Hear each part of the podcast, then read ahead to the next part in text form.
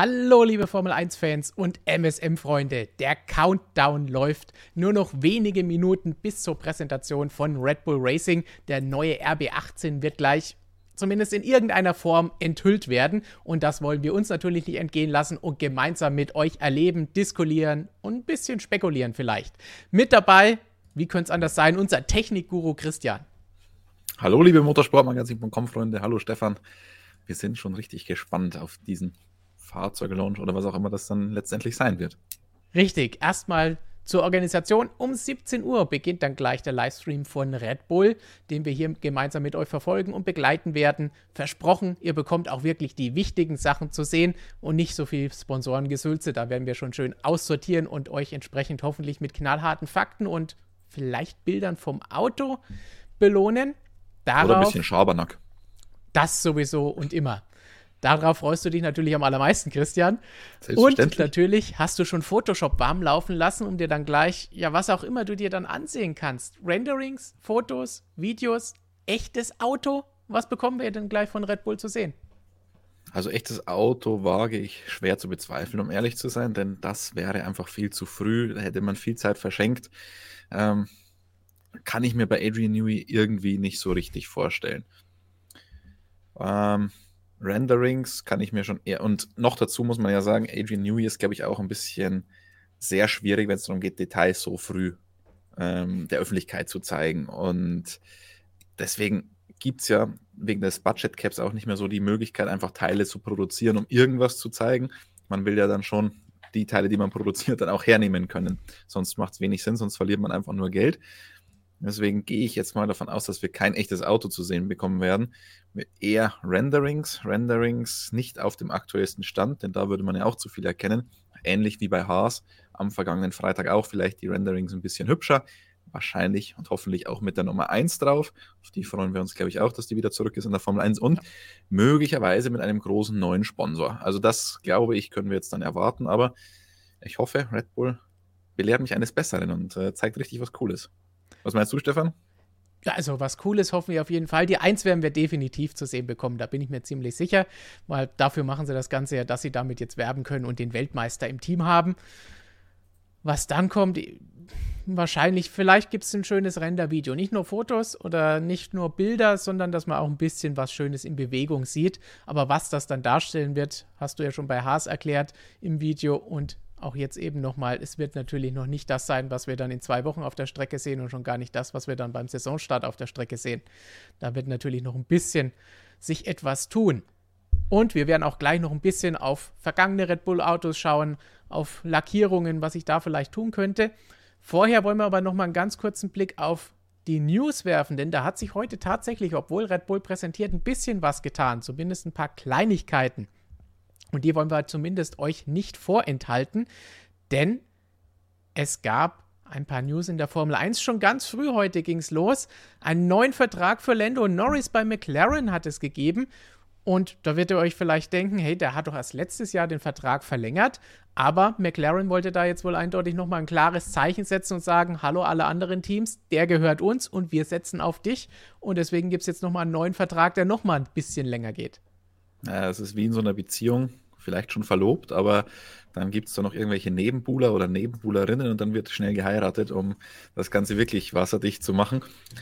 McLaren wird sich das auch ein bisschen was kosten lassen, denn der Vertrag wäre ja eigentlich noch gegangen, du hast schon gesagt, Stefan, aber wenn ich das richtig verstanden habe, wurde der quasi rückwirkend geändert. Also das heißt, der neue Vertrag startet mit 2022. Das heißt, Lando Norris wird sich schon über die ein oder andere Million mehr freuen dürfen, denn das ist auch klar, er wurde definitiv im letzten Jahr noch ein Stückchen teurer für McLaren. Der war bislang ein Schnäppchen, hat er auch eigentlich das zurückgezahlt, was man ihm davor gegeben hat, diesen Vertrauensvorschuss, den man ihm gegeben hat.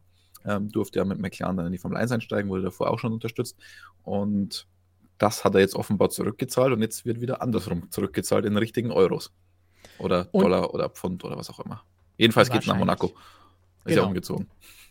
Also genügend wird er dafür bekommen, dass er sich das leisten kann. Wird jetzt nicht am Hungertuch nagen, glaube ich.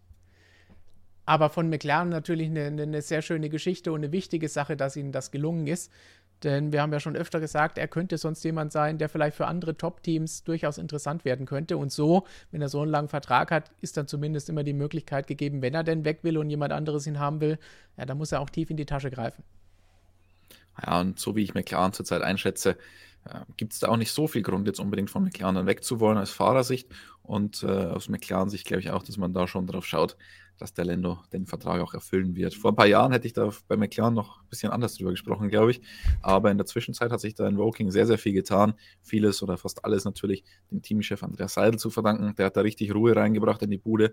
Im Gespann natürlich mit Zach Brown, der die Rahmenbedingungen dafür auch geschaffen hat. Auch wenn es finanziell teilweise in der Zeit nicht so besonders toll aussah, hat man es doch geschafft, das Team irgendwie wieder auf den richtigen Weg zu bekommen. Und ich glaube, von McLaren können wir die nächsten Jahre sportlich und auch abseits der, der Piste noch einiges erwarten.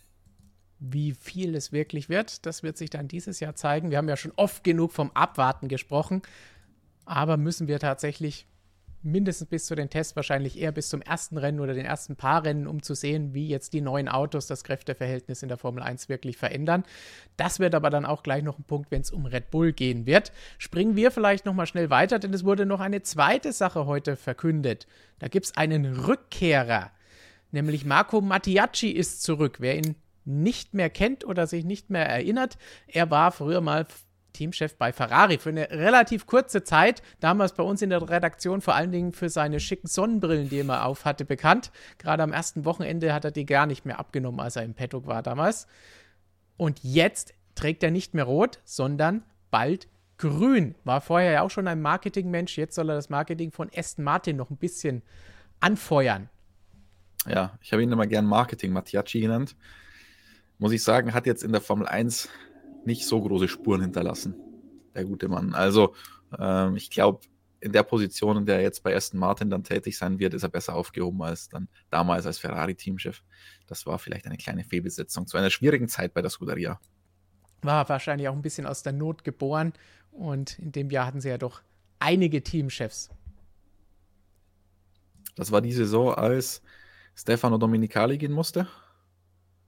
Oder, ja. wenn ich mich recht entsinne. Und am Ende hat dann Anekdoten Arriva Bene übernommen. Das, das, ist ja fast mein Lieblings-Ferrari-Teamchef, muss ich sagen.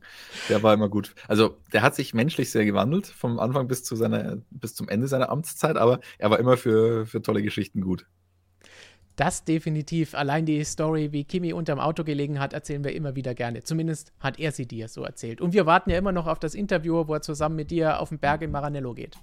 Ja, ähm, wurde uns mal versprochen, aber leider dann nie eingehalten. Respektive ihn gibt es ja schon länger nicht mehr. Die Weil er dann auch schon Medienabteilung gibt es auch nicht mehr. Richtig. Gut, wenn wir aber schon bei den Roten sind, apropos Marketing, apropos Ferrari, da gab es auch noch was, denn Ferrari hat so seine Teamkleidung und seine neuen Farben vorgestellt für dieses Jahr und es ist ein bisschen ungewohnt, der Anblick, den sie uns da bieten. Mit Rot, das kennen wir schon, gelbes Logo kennen wir auch schon, aber mit schwarzen Streifen, Rot und Schwarz. Haben sich gedacht, bei Mercedes hat es auch funktioniert, die sind schneller geworden, machen wir das jetzt auch oder was steckt da dahinter? Ja, es gab ja auch schon mal, wenn wir ein bisschen in die Ferrari-Historie schauen, gab es ja auch schon mal Rot-Schwarz in Kombination. Das äh, Rot-Weiß kam dann erst später. Ähm, insgesamt gefällt mir der Look. Also ich weiß jetzt natürlich nicht, wie es am Auto aussehen wird oder wie das konkret aussehen wird. Vielleicht gibt es ja wieder diesen schwarzen Frontflügel. Äh, Kollege Steinrisser da äh, süchtet sich oder äh, schaut schon sehnsüchtig auf, auf den Ferrari mit schwarzem Frontflügel da vorhin erzählt, als wir uns über dieses Outfit beschwert haben. Ähm, das Outfit an sich hat mich ein bisschen erinnert. Wir haben recherchiert. Ich wusste, es gibt irgendein Formel E-Team, das so ähnlich aussieht und auch so ein Shell-Logo drauf hat. Nissan ist es. Und für mich ist jetzt Ferrari Nissan, wenn ich das so sehe. Ah, nee, gefällt mir outfit-technisch erstmal so nicht, aber ganz ehrlich, das ist doch noch nicht das Auto und wenn sie am Ende schnell sind, ist es, glaube ich, relativ egal, wie das Ding aussieht. Die Teamkleidung weicht ja gerne mal ab. Also da sind wir, glaube ich, noch nicht ganz so schlimm. Wenn das Auto dann irgendwelche schrägen Streifen drauf hat, dann können wir vielleicht nochmal drüber reden. Im Chat wird schon gesagt, das ist der alternative VfB Stuttgart Brustring in Schwarz statt Rot. Kann man vielleicht auch sehen. Aber wir haben ja noch ganz andere Streifen, die auch schon diskutiert haben. Aber nicht vergessen, jetzt, wenn Stefan hier schon Instagram aufhat, unbedingt motorsportmagazin.com auf Instagram suchen und uns folgen. Richtig. Aber hier, diese gelben und weißen Streifen haben wir auch noch mit drauf. Ja, ähm, wir mutmaßen mal, das äh, steht für die Länder der jeweiligen Piloten. Also Rot-Weiß dann für Charles Leclerc, also Monaco, und Rot-Gelb-Rot für Spanien, Carlos Sainz. Ich hatte ja eigentlich gedacht, dass das schon Vorbereitung ist, wenn Menard und Zervik für sie fahren, weil die sehen beide gleich aus, die muss man dann irgendwie unterscheiden anhand der Farben. Dann kriegt er Rot-Weiß-Rot und ich krieg Schwarz-Rot-Gold. Sehr schön. Gut, mit diesem leicht nicht ganz Ferrari-liken Anblick können wir uns jetzt, denke ich, auf Red Bull konzentrieren. Und da erwartet uns auf jeden Fall, denke ich, wie das neue Auto aussehen wird. Also mindestens die neue Livery sollten wir zu sehen bekommen, oder? Ja, aber Livery ist ja auch so eine Sache bei Red Bull, die hat sich in den vergangenen Jahren nicht gravierend unterschieden. Und das finde ich ein bisschen schade, was ich auch bei Haas jetzt gehört habe oder gelesen habe, Fanfeedback. Da war man ja sehr enttäuscht, dass sich da nichts Großartiges geändert hat und auch was andere Teams dann angekündigt haben, äh, die Enttäuschung bei den Fans. Ganz ehrlich, ich finde, man braucht nicht jedes Jahr eine komplett neue Lackierung. Also, wenn sich eine Lackierung bewährt hat und die Red Bull-Lackierung sieht ja zweifelsohne ziemlich cool aus insgesamt, wieso muss ich da das Rad immer neu erfinden? Also, das verstehe ich nicht ganz so und bei einer Fahrzeugpräsentation geht es ja an sich erstmal um die Technik und das interessiert mich mehr und das ist vor allem in diesem Jahr ähm, besonders und die Autos sehen eh komplett anders aus, auch wenn die den gleichen Anstrich haben. Da ist es mir fast sogar lieber, die haben den gleichen Anstrich, weil dann sehe ich die Regeländerung noch viel krasser. Ja. Und wie, wie du eben angesprochen hast, Red Bull hatte immer ähnliche Lackierungen. Hier hat sie so, so ein bisschen den Toro Rosso-Einschlag, wie wir hier sehen. Das sieht schon ein bisschen aus, wie es sonst auch auf dem Toro Rosso war. Aber ansonsten ist das halt nur mal so, wie das Auto seit vielen, vielen Jahren ausgesehen hat. Und es ist ja nichts Schlimmes und nichts Schlechtes dabei. Nee, sieht cool aus. Also. Oh. Wenn wir uns hier auch von Sebastian Vettel die Autos aus den erfolgreichen Zeiten anschauen, es war immer das Gleiche. Aber ihr könnt uns im Chat gerne verraten, was, was ihr sehen wollt. Ähnliche Lackierung oder was völlig anderes. Letztes Jahr hatten wir natürlich diese Japan-Honda-Lackierung. Haben wir ja auch beim letzten, bei der letzten Sendung einige Kommentare gehabt, wo einige gesagt haben, hey, das wäre eigentlich auch cool, wenn sie so aussehen würden. Aber da waren wir uns eigentlich einig, nicht ganz so der Hit. Aber Red Bull steht natürlich auch für ein paar ausgefallene Sachen, die sie meistens nur bei den Testfahrten oder wie hier als One-Off in Weiß gehabt haben. Und die könnt ihr euch auch in einer Bilderserie bei uns auf der Webseite anschauen. Und zur Einstimmung können wir auch da nochmal drüber schauen. Also Weiß haben wir eben schon angesprochen. Das ultimative Dosendesign ganz am Anfang, als sie in die Formel 1 eingestiegen sind. Da muss ich sagen, da bin ich froh, wenn das nicht wiederkommt. Ja, das sehen wir jetzt ja auch immer schon am Red Bull Ring mit den äh, lackierten Reifenstapel. Die sehen ja so ein bisschen aus. Die sind ja nicht wie sonst rot-weiß lackiert, sondern auch da, ich glaube, silberblau. Gewöhnungsbedürftig. Und vor allem die Lackierung des Autos sieht, finde ich inzwischen auch cool aus. Aber was schon auch schön zu sehen ist, ist die Nase. Das ist ja schon ziemlich Red Bull Signature, dieser Nase. Beim Sauber damals ja auch, wenn ich mich recht entsinne in, in, diesem Design, wenn ich mir Formula Student Teams zum Beispiel in Graz anschaue, die haben auch immer dieses, diese charakteristische Red Bull-Nase. Das finde ich einfach geil. Also es sieht echt cool aus und insgesamt die Red Bull-Lackierung bleibe ich dabei. Braucht man nichts ändern. Dann, das ist ja fast schon noch normale Geschichte. Dann hatten sie natürlich auch hin und wieder mal Sonderlackierungen für Werbepartner uh, wie hier Stefan, willst du Star Wars Look. Uh, Fun Fact, her. Jetzt, jetzt, jetzt kommt der, der coolste Fun Fact der MSM-Geschichte. Äh, wenn du mit Sonderlackierungen kommst, da werden wahrscheinlich jetzt dann auch gleich so Sonderlackierungen mit Wings for Life kommen. Ähm, muss mal durchklicken. Also ich hoffe, da ist irgendwas drinnen. Superman da konnte man nämlich auch. vor einiger Zeit, vor einigen langen Jahren, ja, da, auf diesem Auto bin ich drauf. Da habe ich mir nämlich einen Platz gekauft. Ich weiß aber nicht mehr wo. Ich glaube, es, es war bei Weber, also das würde passen. Ich glaube, irgendwo in der Nähe des Spiegels, aber ich weiß nicht mehr genau wo. Das gab es natürlich auch öfter, dass manchmal die Teams die, die Mitarbeiter aus der Fabrik entweder mit Namen oder Fotos auf den Autos hatten oder hier in dem Fall, wie Christian gesagt hat, Wings for Life, konnten sich auch Fans darauf verewigen. War natürlich auch eine coole Geschichte. Man hat da, keine Ahnung, 10, 20 Pfund oder so, war, glaube ich, mindestens, was man, was man bezahlt hat. Und dafür hat man dann halt was für einen guten Zweck getan. Ging alles an die Wings for Life Foundation und hat dann eben ein schönes Foto auf dem Formel 1 Auto bekommen. Vom Design her sieht es dann natürlich nicht ganz so schön aus. Weiße Autos übrigens Hallo, Stefan. auch schon früher. Da war mein Konterfei drauf und du sagst, das sah nicht so schön aus. Vielleicht kannst du da eine Angriff. Beziehung draus ziehen, ich weiß es nicht.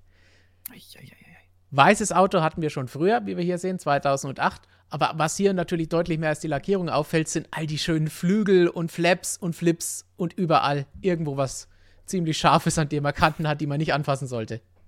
Ja, da ähm, gab es nicht die Spielwiese der Ingenieure, Bartsports und so weiter, wie wir gerne gesagt haben. Da war das ganze Auto eine Spielwiese. da konnte man alles machen und überall konnte irgendwas rauswachsen. Sowas werden wir definitiv gleich nicht sehen. Das war mal eine andere Interpretation des Ganzen. Sieht eigentlich auch ganz schick aus. Ja, ich glaube, da waren auch Köpfe dann drauf, oder? Also nur halt farbig etwas angepasst auf den normalen Normal, Red Bull-Look. Genau. Da finde ich, sind die Köpfe dann wahrscheinlich schwerer zu erkennen, aber kann man aus der Entfernung eh nicht sehen. Aber vom Design her ist es dann deutlich nochmal mehr Red Bull-like. Jetzt wenn man sich die Autos da angeschaut hat von der Form, das war schon echt hässlich. Also diese ganzen richtig hohen, schmalen Heckflügel. Ja. Das ist ganz, ganz schlimm. Aber diese Tarnlackierung hatte Red Bull bei den Testfahrten oder beim Shakedown ganz gerne einmal. Sowas werden wir wohl auch nicht sehen. Dann hatten wir hier eine nochmal dunkle schwarz-blau Variante der Tarnlackierung fürs Rollout. Das ist ja auch Sieht gerne cool Adrian Newey-Style. Hat hat mir aber sehr gut gefallen, muss ich sagen, so von der Farbgebung her. Und dann das hier sieht schöner aus als die weiße eben, finde ich. Dann auch so ein bisschen QR-Code oder sowas, also gefällt. Und natürlich, je dunkler und schwarzer alles ist, desto schwieriger fällt es Christian und allen, die in Photoshop ein bisschen heller machen, um irgendwas zu erkennen und natürlich auch der Konkurrenz. Das war eigentlich auch eine schöne Sache von den Farben her. Dunkles Blau, Rot, wobei es fast mehr nach einem Toro Rosso aussieht. Ja, oder nach Superman oder irgendwie sowas, oder? Mehr als die Superman-Lackierung, die wir vorhin hatten. Aber alles, was heute Richtung Farbe geht, muss Stefan kommentieren. Stammzuschauer wissen, ich bin der Farbenkunde nicht ganz so mächtig. Deswegen haben sie sich gedacht, 2019 machen wir nur 007 aufs Auto und die Farben lassen wir gleich. War das äh, Rennen in Silverstone zum 1007. Grand Prix der Formel 1 Geschichte. Das beste Bild von, an diesem Wochenende ist aber von Dr. Helmut Marko, der da diese Katze, diese Plüschkatze so auf dem Arm hatte und dann diesen Bond-Bösewicht gespielt hat in der Startaufstellung. Das sah richtig cool aus. Das werden wir heute wahrscheinlich nicht bekommen. Und 007 Schriftzug auch nicht, weil die sind dann eher morgen gefragt, wenn Aston Martin sein Auto vorstellen wird. Und vom letzten Jahr nochmal schön das weiße Auto, von dem wir so. vorhin schon gesprochen haben. Aston Martin, Stefan. Ich habe hier quasi den, den Ur-Aston Martin, wenn man so will, aus der Formel 1.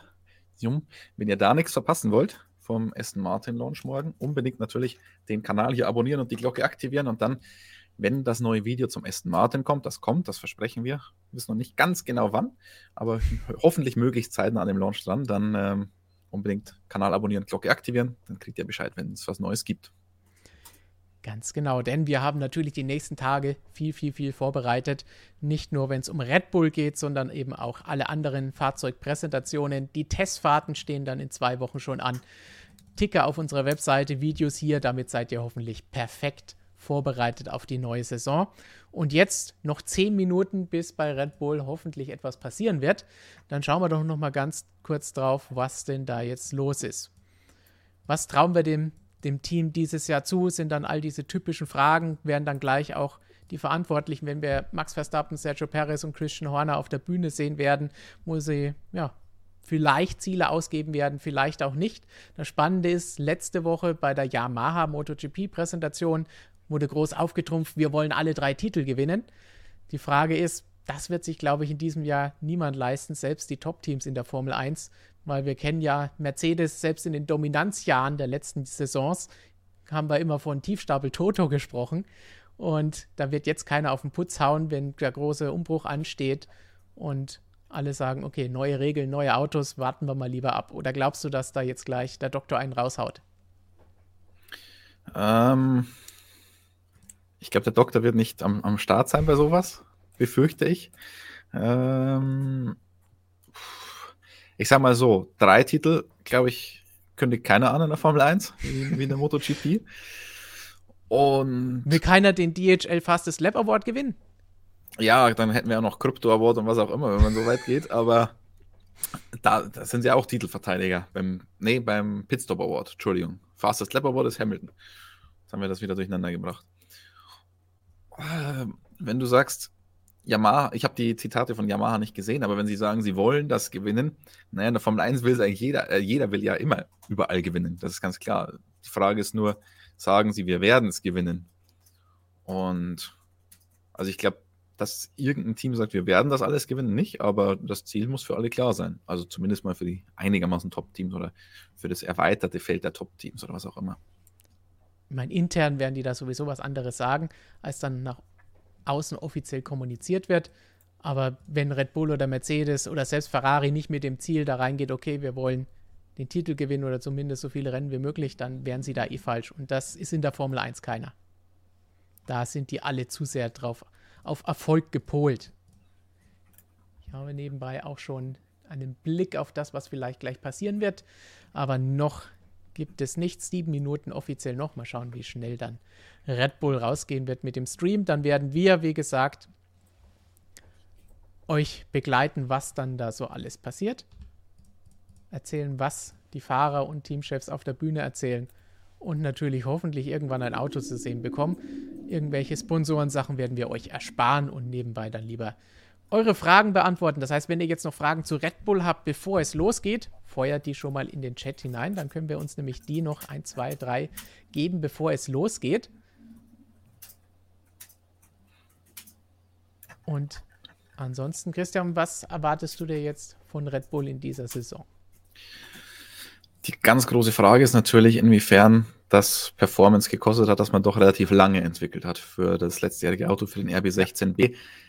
Man war ja bis zuletzt logischerweise im WM-Kampf und wollte die WM auch unbedingt gewinnen. Dr. Marco hat ja oft gesagt, wir sind nicht BMW und hat damit auf 2008 angespielt, als BMW damals gesagt hat, ja, okay, wir haben dieses Jahr gute Chancen, aber wir hatten 2008 trotzdem ab, wir konzentrieren uns voll auf 2009 und der Ausgang ist bekannt, weder 2008 noch 2009 ähm, wurde es dann was. Also, das ist die ganz, ganz große Frage. Muss Red Bull dafür jetzt bezahlen? Noch dazu gab es ja schon Budget Cap und äh, diverse Einschränkungen bei den Windkanalzeiten und CFD-Kapazitäten. Also, da bin ich gespannt. Es ist, zeigt natürlich auch, wie effizient Teams arbeiten.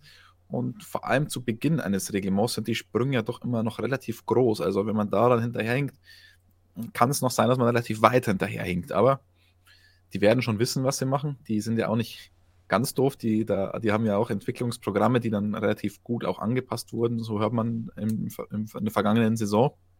Und ich zähle sie auf jeden Fall zu den Mitfavoriten, aber vielleicht jetzt nicht ganz der große Top-Favorit. Aber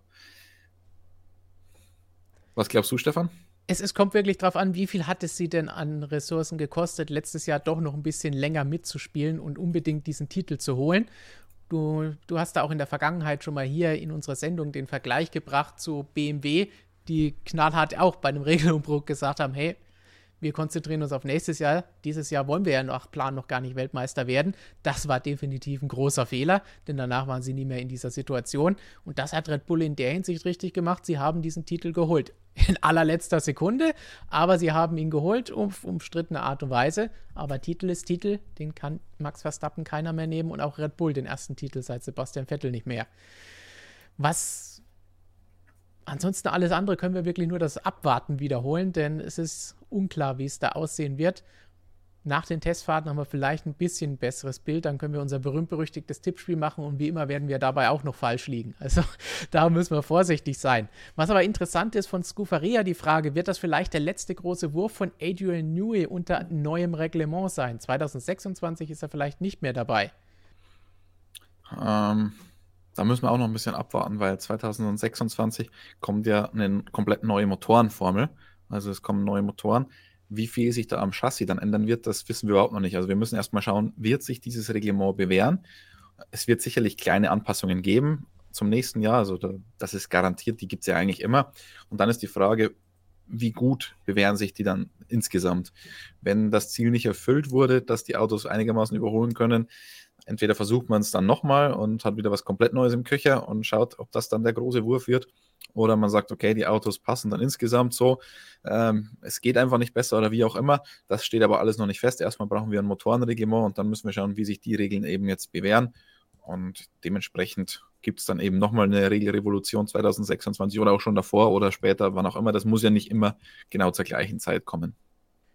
Genau, da müssen wir abwarten, was mit der Power Unit passiert. Das wird aber auch nochmal spannend, gerade für Red Bull, weil da ist mit dem Abgang von Honda ja doch einiges an Neuerungen eingetreten. einen kleinen Spaß, den es die letzten Tage mit Christian Horner gegeben hat und der hier im Chat gefragt wurde, was haltet ihr davon, dass er sich eine Mercedes-Fabriktour gesichert hat? Hm. Ähm, vielleicht wird man ihm die Augen verbinden und äh, so durchführen durch äh, Brackley. Oder, oder er, ist das bekannt, ob er sich Brixworth oder Brackley gekauft hat, ähm, die, die Fabriktour, weil wäre ja jetzt beides relevant für Red Bull. Das stimmt. Mittlerweile wäre beides interessant für sie. Aber ich glaube, es war Brackley. Du durftest schon mal in Brackley sein, Stefan, oder? Ich war bei beiden schon, Bra Brixworth okay. und Brackley. Ich war bislang nur in, in äh, Brixworth, habe mir die Motorenfabrik mal angesehen. also wenn Christian Horner gut zahlt, dann erzählen wir ihm was davon. Ich Habe dort Anfang 2013 zum ersten Mal die neue Power Unit gesehen, bevor sie 2014 eingeführt wurde. Oh. Du hättest vielleicht ein bisschen mehr daran erkannt. Power ist King, sage ich dazu, Stefan. Power ist King. Das war, die, das war die große Geschichte, die Stefan herausgeschrieben hat. Ich glaube, die war ursprünglich mal fürs, fürs Printmagazin. Ja. Ähm, kam dann später noch auf die Website für euch zum Nachlesen und das war der Dauerbrenner. Das wurde, also vor allem 2014 in der ersten Saison dieser Hybrideinheiten, wurde dieser Artikel so oft geklickt, das kann man sich gar nicht vorstellen. Ich glaube, eure Finger da draußen sind immer noch wund, weil ihr auf diesen Artikel so oft drauf geklickt habt. Der war in allen Statistiken ständig obendrauf, selbst wenn er schon ein Jahr alt war. Oh, jetzt geht's gleich los, Stefan. Ich habe schon Puls. Uh, jetzt, jetzt wird spannend. Ich hoffe, ihr freut euch auch alle, was wir gleich zu sehen bekommen. Noch ist es nichts, aber noch ist ja auch eine Minute und dann geht es los. RB18, der Name steht zumindest schon mal fest. Wir haben auch, was wir uns noch anschauen können, bevor es losgeht, ein paar Bilder, nicht nur Marco Mattiacci, sondern zum Beispiel auch das Formel 1-Modell, das im letzten Jahr vorgestellt wurde, mit Red Bull-Design. Vielleicht bekommen wir tatsächlich jetzt einfach nur sowas zu sehen. Ähm, das wäre doch eine ziemlich große Enttäuschung insgesamt, aber ähm, wahrscheinlich dann mit neuem Sponsor zumindest drauf. Das könnte sein, dass sich da an den Logos noch ein bisschen was ändern wird. Ich gehe davon dann, aus, auf jeden Fall, dass Honda nicht mehr so prominent drauf ist, denn das ist ja eine Neuerung. Der Motor kommt weiterhin von Honda. Ist ja auch eine komplette Neuentwicklung, musste man ja machen aufgrund der Regelanpassung mit äh, 10%igen Biosprit. Also es ist wirklich noch eine, eine, richtig krasse Neuentwicklung, zumindest was den Brennraum angeht und Zylinderkopf. Äh, aber Red Bull muss in diesem Jahr für die Motoren bezahlen. Sie kommen noch aus Sakura, sie werden noch von, von Honda noch komplett vorbereitet, anders als ursprünglich geplant. Da ging man ja davon aus, dass das von Red Bull Powertrains kommt. Kommt noch von Honda, aber ist eben kein Werksengagement mehr und Red Bull muss sich das den einen oder anderen Pfund kosten lassen. Und dann gibt es natürlich auch noch schöne Fanentwürfe, wie das Design denn aussehen könnte in diesem Jahr. Hier zum Beispiel nochmal eine Variante sowohl für das Design als auch das neue Auto nach dem neuen Reglement. Das ist mehr so die klassische Red Bull-Variante oder vielleicht auch so ein bisschen mehr von diesem Stealth-Look hier mit dunkelblau bis grau und rot, wie wir es auch eben schon gesehen haben. Und dann geht der Spaß los bei Red Bull mit einem schönen Video. So. Uh, der Countdown Zwei läuft. Minuten Countdown.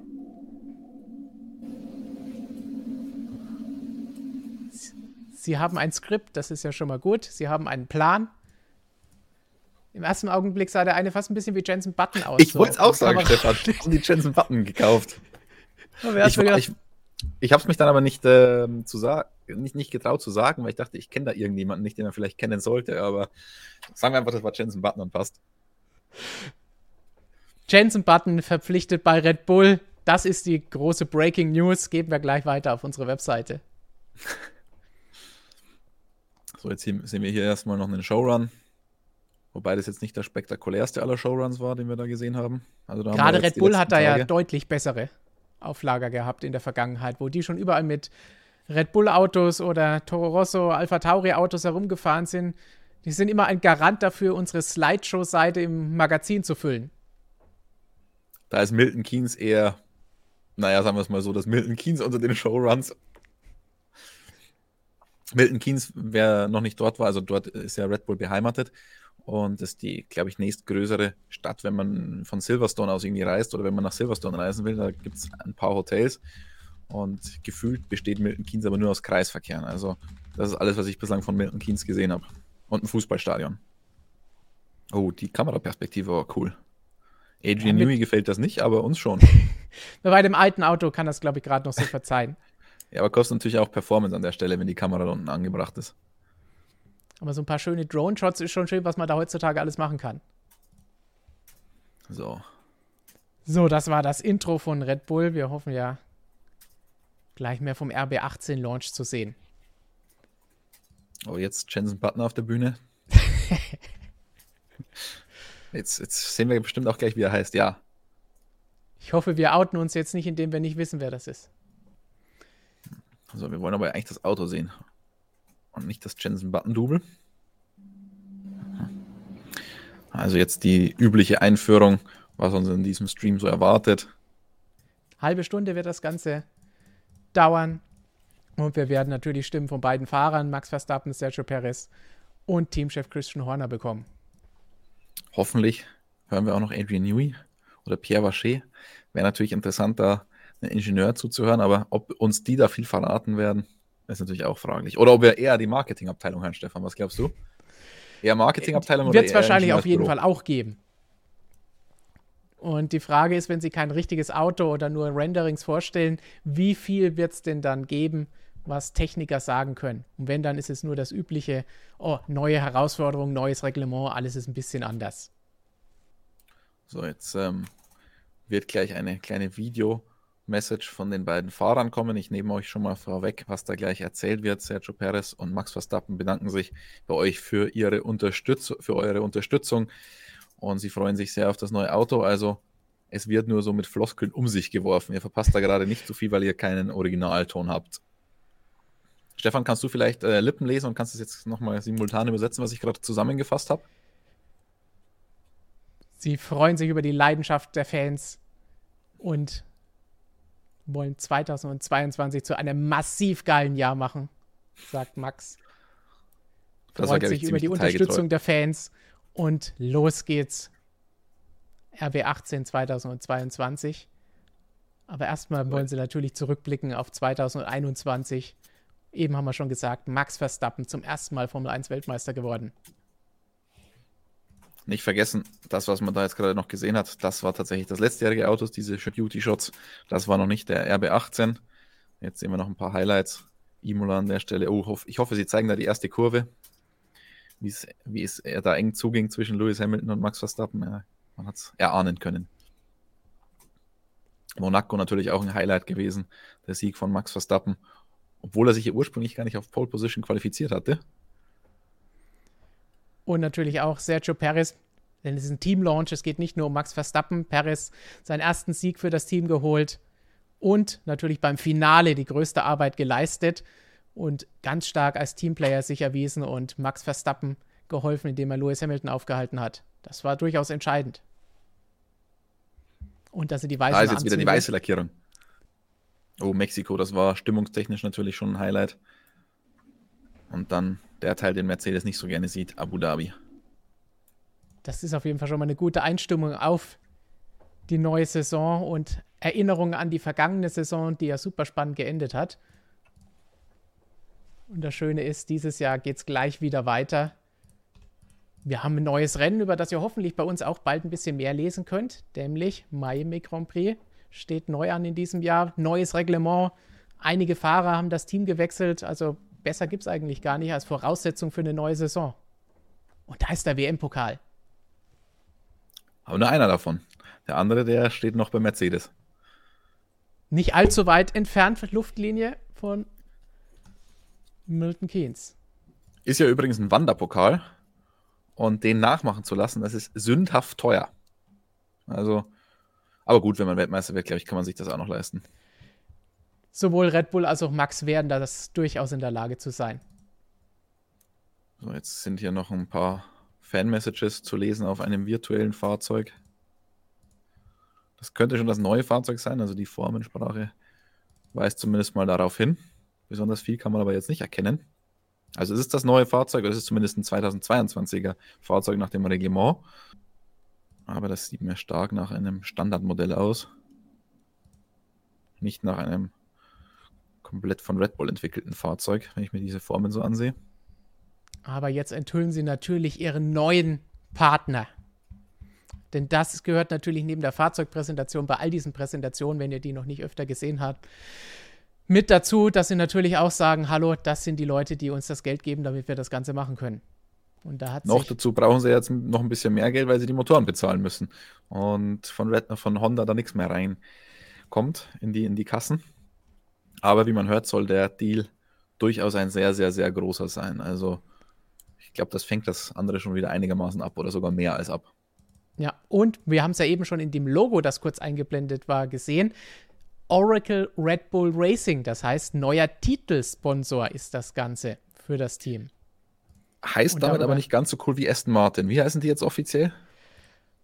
Ich, ich fand das Aston Martin, Aramco, Cognizant, Formula One Team oder irgendwie so. Also, das zwei erlaubt sind, wusste ich auch nicht.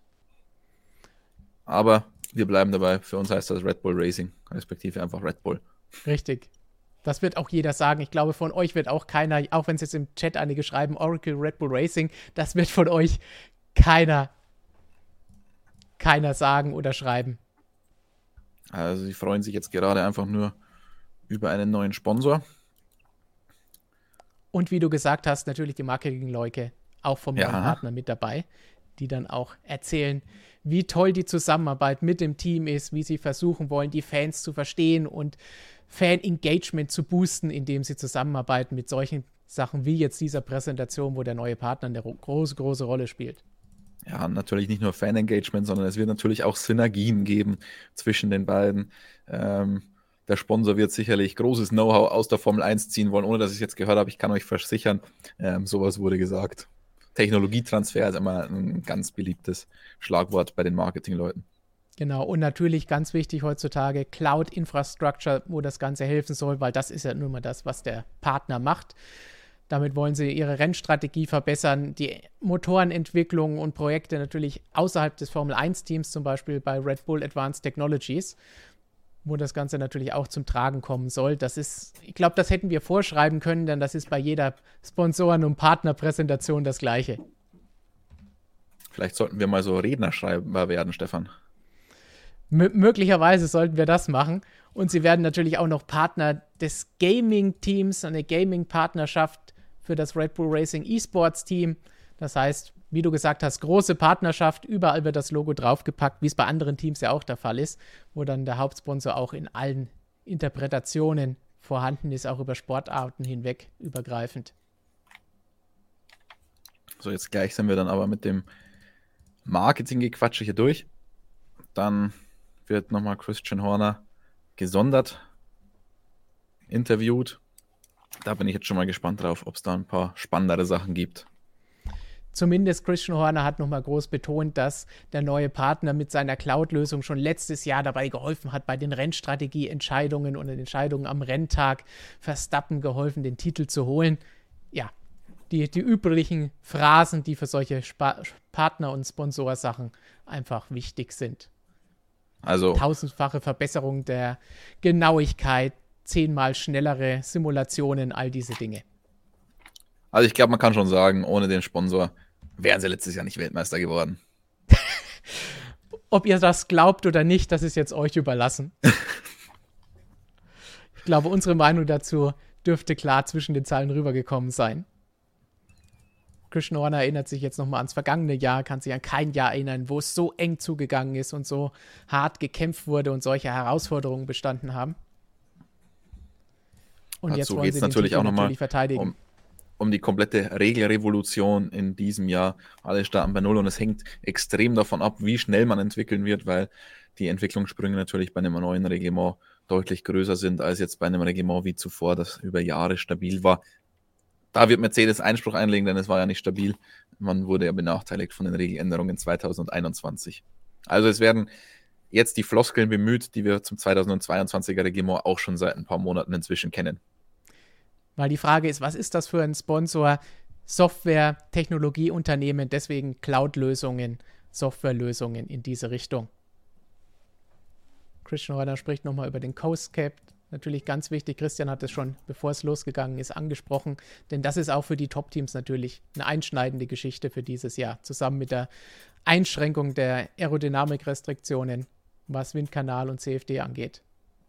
Und die Teams stellen sich natürlich jetzt alle, das sagt jetzt nicht nur Christian Horner, sondern auch alle anderen Teams haben das bislang gesagt, jetzt bis zur letzten Sekunde die Frage, haben wir irgendwas verpasst? Haben wir die neuen Regeln falsch interpretiert? Hat jemand anderes etwas gefunden? Und was können wir denn ändern, damit wir dieses Jahr jetzt zumindest, wenn wir feststellen, wir haben was verpasst, dass wir so schnell wie möglich dann auch auf Speed kommen? Jetzt geht es noch ein bisschen generell um die neuen Regeln, dass die Autos natürlich ganz anders funktionieren, den Abtrieb über Ground-Effekt erzeugen. Also das heißt hauptsächlich über den Unterboden, über die Venturi-Kanäle, die ja 2022 wieder erlaubt sind, waren lange verboten, über Jahrzehnte immer ein glatter Unterboden gewesen, jetzt in der Formel 1. Jetzt also die komplette Re Regelrevolution. Warum? Natürlich, um einander besser folgen zu können, aber das muss ich erst noch zeigen. Also, das ist so das übliche Blabla, das wir jetzt eigentlich immer hören bei jeder Präsentation. Das können wir, glaube ich, schon so sagen. Niemand weiß was, wie es wirklich aussehen wird, aber das ist das, was wir uns alle erhoffen. Und natürlich spricht jetzt Horner nochmal vom Entwicklungsrennen, vom ersten bis zum letzten Rennen, aber eigentlich hat es ja jetzt schon begonnen bei den Testfahrten. Jetzt geht es um Sergio Perez, starke Einstandssaison, der sich stark ins Team integriert hat, gewachsen ist mit dem Team und in Abu Dhabi dem Team natürlich ganz besonders geholfen hat. Erster Sieg in Baku. Und dieses Jahr soll er noch mal stärker sein und noch mal einen Schritt nach vorne machen, um Max weiter zu helfen. Und Max war für Hörner definitiv einfach nur phänomenal im vergangenen Jahr, hat dominiert, zehn Rennen gewonnen und am Ende den WM-Titel Entsprechend Selbstvertrauen mangelt es bei Max vorher schon nicht, jetzt erst recht nicht. Und so geht er auch in die neue Saison. So, jetzt gleich kriegen wir, glaube ich, nochmal mehr oder minder spektakuläre Bilder zu sehen. Und schon ein bisschen mehr als gerade eben noch. Horner spricht nochmal mehr über die Herausforderungen für dieses Jahr, die sie auch letztes Jahr nochmal mehr hatten durch die Pandemie, mussten das Auto entwickeln. Die Entwicklung für das Auto wurde abgebrochen, weil sie ja eigentlich schon letztes Jahr hätte eingeführt werden sollen, das neue Reglement. Und mal schauen, es wird wohl noch ein bisschen dauern. Ich habe schon gesehen, einige im Chat sind ganz heiß und wollen unbedingt das Auto sehen und fragen, warum labern die Teams immer so viel? Ja, das gehört dazu. Vor allen Dingen, wenn ein neuer Sponsor pr präsentiert wird, dann wollen die immer erstmal alle reden und ein bisschen die üblichen Floskeln zum Besten geben, denn dafür gibt der Sponsor ja auch das Geld aus. Und vor allem, wenn es nicht so viel zu sehen gibt, also was wir ja immer noch befürchten oder glauben, dann äh, muss man natürlich viel drumherum erzählen. Spoiler das nicht, dann hauen gleich alle ab, wenn es nicht viel zu sehen gibt. Aber, Aber jetzt, jetzt zumindest schöne Social Media Botschaften auf dem Formel 1 Modell vom vergangenen Jahr gibt es zu sehen. Und jetzt kommen dann die beiden Fahrer Max Verstappen und Sergio Perez und werden dann wahrscheinlich erstmal noch einen kleinen Rückblick liefern, wie ihre Winterpause so war. Gleich geht's los mit dem neuen Auto. Dann können wir endlich uns das Ganze anschauen, was auch immer sie uns präsentieren. Auch so ein Render-Video, Render-Bilder. Aber vorher sind Verstappen und Perez da. Nochmal Glückwunsch zur vergangenen Saison an Verstappen. Für ihn ist nicht wirklich irgendetwas neu. Er freut sich einfach darauf, wieder im Auto zu sitzen, zu sehen, wie sich das neue Auto verhält unter dem neuen Reglement. Hat ein bisschen Freizeit über den Winter, konnte die Batterien aufladen und hoffentlich geht es bald wieder los. Sergio Perez nochmal angesprochen auf seinen ersten Sieg in Baku und sein erstes Jahr sehr intensiv für ihn gewesen. Ins neue Team reinzukommen war nicht so einfach. Große Herausforderung auch für Perez. Aber er hat, wie man gesehen hat, bis zur letzten Runde der Saison alles gegeben. Na, da verbessere ich ihn nur ungern, aber er durfte ja gar nicht bis zur letzten Runde der Saison alles geben. Er musste ja dann aufhören. Korrigieren wir das seiner letzten Runde der Saison. Verstappen fühlt sich gut. Wichtig für ihn ist, dass er sich bestmöglich körperlich auf die Saison vorbereitet hat über den Winter. Zum Auto kann er noch nicht viel sagen, solange er nicht drin gesessen hat. Ich wünsche mir mal, dass da sich ein Fahrer hinsetzt und sagt, nee, ich bin total schlecht vorbereitet, hatte einen richtig schlechten Winter, Wetter war schlecht, dann hatte ich irgendwie keine Motivation zu trainieren. Und, Hätte eigentlich ja, Kimi nach, bringen müssen. Nachdem ich jetzt Weltmeister bin, was will ich noch gewinnen? Sowas würde ich mir mal wünschen. Weil so äh, ist ja wirklich, das können wir vorschreiben, was die da gerade erzählen. Vor allem, man muss auch noch dazu sagen, es ist ja keine Medienrunde. Also das heißt, es kommen keine harten Fragen von uns, sondern das sind Angestellte oder die, äh, Moderatoren, die wurden vom Team engagiert und da werden dann PR-Fragen auch schon gestellt. Und deswegen kann man sowas in der Regel einfach vorschreiben. Also das ist jetzt nicht besonders spannend, was da gerade abgeht. Medienrunden sind da schon ein bisschen heikler, weil wir richtig in die Wunden bohren. Verstappen weiß, er muss sich ein bisschen anders auf die neue Saison einstellen. Er kann nicht einfach ins Auto reinspringen und es fühlt sich nur ein bisschen anders an wie ein Upgrade vom Vorjahr, sondern es wird alles anders sein. Es wird auch andere Einstellungen geben für die Power Unit. Es wird andere Dinge geben, die er beim Setup beachten muss. Und auch Checo freut sich natürlich auf die neue Saison. Freut sich endlich wieder in den normalen Rhythmus reinzukommen, mit den Fans ein bisschen mehr in Kommunikation zu gehen, Kontakt zu haben spricht nochmal darauf an, dass das in den vergangenen Jahren, letzten zwei Saisons natürlich nicht, nicht einfach war.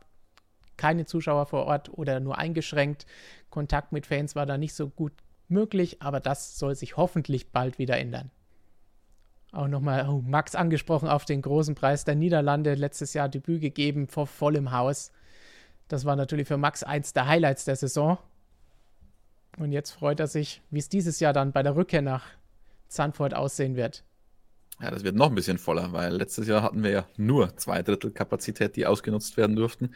Und wir hoffen, dass wir dann tatsächlich in diesem Jahr die volle Hütte sehen werden. Was letztes Jahr schon abging, abging das war wirklich unfassbar. Also ich wünsche euch allen, dass ihr das mal miterleben dürft. Die Holländer ein feierfreudiges Volk. Das auf jeden Fall. Max hat auch eben nochmal gesagt, er freut sich auch auf die neue Strecke in Miami, die wir vorhin auch schon angesprochen haben. Und als Fahrer, natürlich ist er konzentriert auf seine Runde, aber auf der Outlap, Inlap oder auch sonst kriegt er schon ein bisschen was mit, was auf den Tribünen los ist.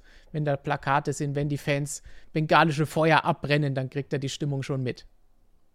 Und Sergio kennt das natürlich auch, weil Mexiko ist da genauso begeisterungsfähig wie die Niederlande. Christian kennt das auch. Mexiko ist immer eine Mega-Stimmung. Ja, stimmt schon. Also, was das angeht, hat Red Bull die beste Fahrerpaarung stimmungstechnisch beim Heim Grand Prix. Wobei Silverstone mit Hamilton ist natürlich auch gigantisch, aber, in, aber nicht ganz so krass wie, wie Sanford oder, oder Mexiko. Also das ist schon nochmal eine Steigerung. Ferrari mit Monza in der Vergangenheit natürlich auch absolut gigantisch. In der vergangenen Saison war das gar nichts, weil die Ticketpreise so hoch waren. Ähm, ich hoffe, das kommt dann auch wieder zurück mit dem Ferrari-Erfolg dann natürlich hoffentlich auch. Aber das sind dann schon so die Highlights stimmungstechnisch. Monza, Sanford, Mexiko, Silverstone hoffentlich vielleicht auch irgendwann mal wieder Hockenheim oder Nürburgring. Sergio freut sich am meisten hoffentlich auf gutes Racing in dieser Saison und möchte natürlich ho oder hofft, dass die Fahrer in diesem Jahr ein bisschen mehr gegeneinander kämpfen können, dass die neuen Regeln ihr Ziel erreichen, dass man näher an die anderen Autos ranfahren kann und dann auch überholen kann und wir mehr Zweikämpfe sehen. Das fände er nice, wenn das so wäre. Und Max freut sich einfach nur auf das Auto und davon hängt das Ganze alles ab der erste Moment, wenn er aus der Boxengasse rausfährt und die ersten paar Runden auf der Strecke, dann wird sich das Ganze herausstellen und darauf freut er sich. Und jetzt kommt es gleich, wir sehen unten schon den Countdown drunter laufen, weil das Ganze natürlich nicht live ist, sondern einfach nur live abgespielt wird. 16 Sekunden und dann sehen wir, was werden wir denn sehen? Jetzt? Ich bin gespannt, Stefan. Jetzt kommt nochmal der Close-up vom, vom Uhrensponsor. Und hier dann der RB18.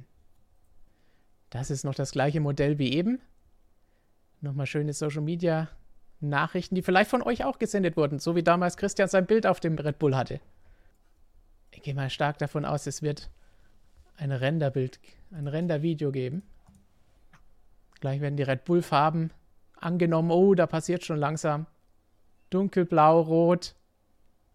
Die 33 wird nicht mehr lange stehen, vermute die ich. Zur 11. Oh, das ja. ist ein schöner Übergang. 33, 11, 1. Das ist nett ah. gemacht oh, da ist was. Da steht ja, was. Es ist ein echtes Auto, aber ein Showcar. Also das ist jetzt nicht äh, der Red Bull, den wir auf der Strecke sehen werden. Das kann ich euch schon mal versichern. Wenn man sich den Frontflügel nur so angesehen hat, drei Elemente, vier sind erlaubt. Wir gehen davon aus, dass jeder die vier Elemente ausnutzen wird. Das waren drei Elemente. Ähm, eher unwahrscheinlich, dass das dann in der Realität auch so aussehen wird. Ähm, jetzt sehen wir ein paar Detailshots, aber ich glaube, da können wir getrost drauf äh, oder die können wir getrost vergessen eigentlich, weil dieses Showcar, das wir hier sehen, das wird relativ wenig mit dem echten Auto dann zu tun haben. Also man hat sich Mühe gegeben, man hat so ein Ding gebaut. Ja. Ich sehe schon, dass jetzt einige wahrscheinlich wieder fragen werden, ist das im Budget Cap drin, wenn die so ein Ding bauen? Äh, man kann es vielleicht als Marketing deklarieren. Gehe ich von aus, dass das für die Präsentation als Marketing durchgeht. Aber immerhin zum ersten Mal, dass wir ein nicht nach Formel 1 modelliertes, lackiertes Auto der neuen Generation sehen. Auch wenn das Ding wahrscheinlich keinen Motor hat und gar keinen Meter sich bewegen kann. Und jetzt schauen sich auch die Fahrer und Christian Horner das Ganze nochmal an. Größten Änderungen.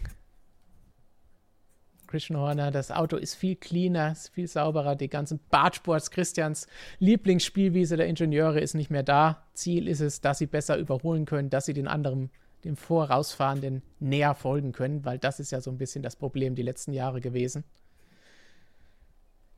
Checo wie einfach ist es, sich an neues Autos zu gewöhnen? Für ihn ist es, dass es eine Weile dauert, bis man 100% sich wohlfühlt. Auch die Reifen sind neu. Wir haben 18 Zoll Reifen. Jetzt hier sehen wir schön die großen Reifen. Auch er hofft nochmal, dass man hoffentlich nah ranfahren kann. Er findet die Regularien, die neuen, sehr, sehr interessant. Wie das Auto reagieren wird, kann auch Christian Horner nicht wirklich sagen, auch wenn er jetzt gefragt wird. Er geht davon aus, dass sich das Auto schnell weiterentwickeln wird, weil es ein neues Reglement ist. Eine Evolution wird es über die nächsten Rennen geben, damit entsprechend das Auto hoffentlich immer, immer, immer, schneller wird. Max kennt das Auto schon aus dem Simulator, aber so viel ist er da noch gar nicht gefahren, kann also keine wirklichen Vergleiche zum Vorjahr ziehen. Ob das stimmt, vielleicht will er auch nur nichts sagen oder darf nichts sagen. Aber in engen Kurven ist es ein bisschen schwieriger. Ansonsten fühlt sich ein bisschen so an, als ob das Auto einfach weniger Grip hat. Ein bisschen weniger Grip hat. Und jetzt kommt es darauf an, die Testfahrten oder die Trainings zu nutzen, sich ans Rutschen zu gewöhnen, ans Sliden des Autos, sich an den Ausblick aus dem Cockpit zu gewöhnen. Die Reifen sind höher, sind größer, sind breiter. Dadurch ist natürlich die Sicht im Cockpit auch ein bisschen verändert für die Fahrer. Haben wir vielleicht bislang auch noch nie wirklich erwähnt, dass das ein Faktor sein könnte und wie begeistert und aufgeregt sind sie für die neue Saison. Natürlich alle super begeistert, auch Christian Horner. Mit Vollgas in die neue Saison gegangen, haben mit Volldampf über den Winter gearbeitet, um das Auto rechtzeitig fertig zu bekommen. Und das ist es ja noch nicht. Das heißt, da wird noch dran gearbeitet, bis in zwei Wochen zum ersten Mal gefahren wird. Die beiden Fahrer haben sich hoffentlich über Weihnachten gut erholt und sehen fit und stark aus. Und dann geht es hoffentlich bald los für sie. Jetzt richten sie sich direkt an die Fans, wo sie noch mehr über das RB18 erfahren können. Ich denke, ich weiß, wo man noch mehr erfahren kann, als das Team hergeben wird, nämlich bei dem Herrn hier direkt über mir. Nur Analyse großartig von dem, was wir hier gesehen haben, ist jetzt natürlich schwer.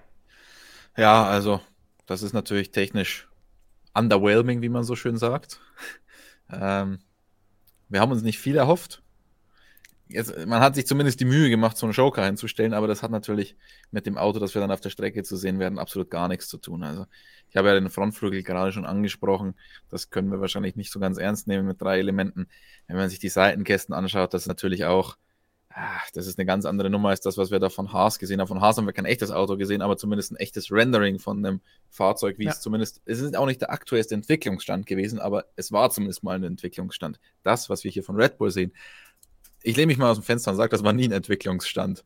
ähm, insofern, macht da eine technische Analyse jetzt natürlich nicht, nicht viel Sinn. Viele von euch, ich habe es schon gesehen, haben über die Vorderradaufhängung geschrieben. Pushrods, Pullrods wurde ja viel diskutiert im Vorfeld, welche Teams da was fahren werden, ob es größere Änderungen geben wird. Hier sehen wir Pushrods, aber auch das würde ich jetzt nicht als Maßstab nehmen, ob wir die wirklich so sehen werden, weil das ist einfach ein Showcar. Also es es gibt ja auch unterschiedliche Showcasts der Formel 1. Haben wir beim Haas-Stream auch schon ein bisschen, oder äh, nicht Stream, aber beim Haas-Artikel, Technikartikel auch schon ein bisschen erklärt, dass es da unterschiedliche Modelle gab. Vor allem in den Nasen hat man es wunderbar gesehen. Und das, was wir hier sehen, gleicht einem dieser Modelle schon sehr, sehr, sehr. Also.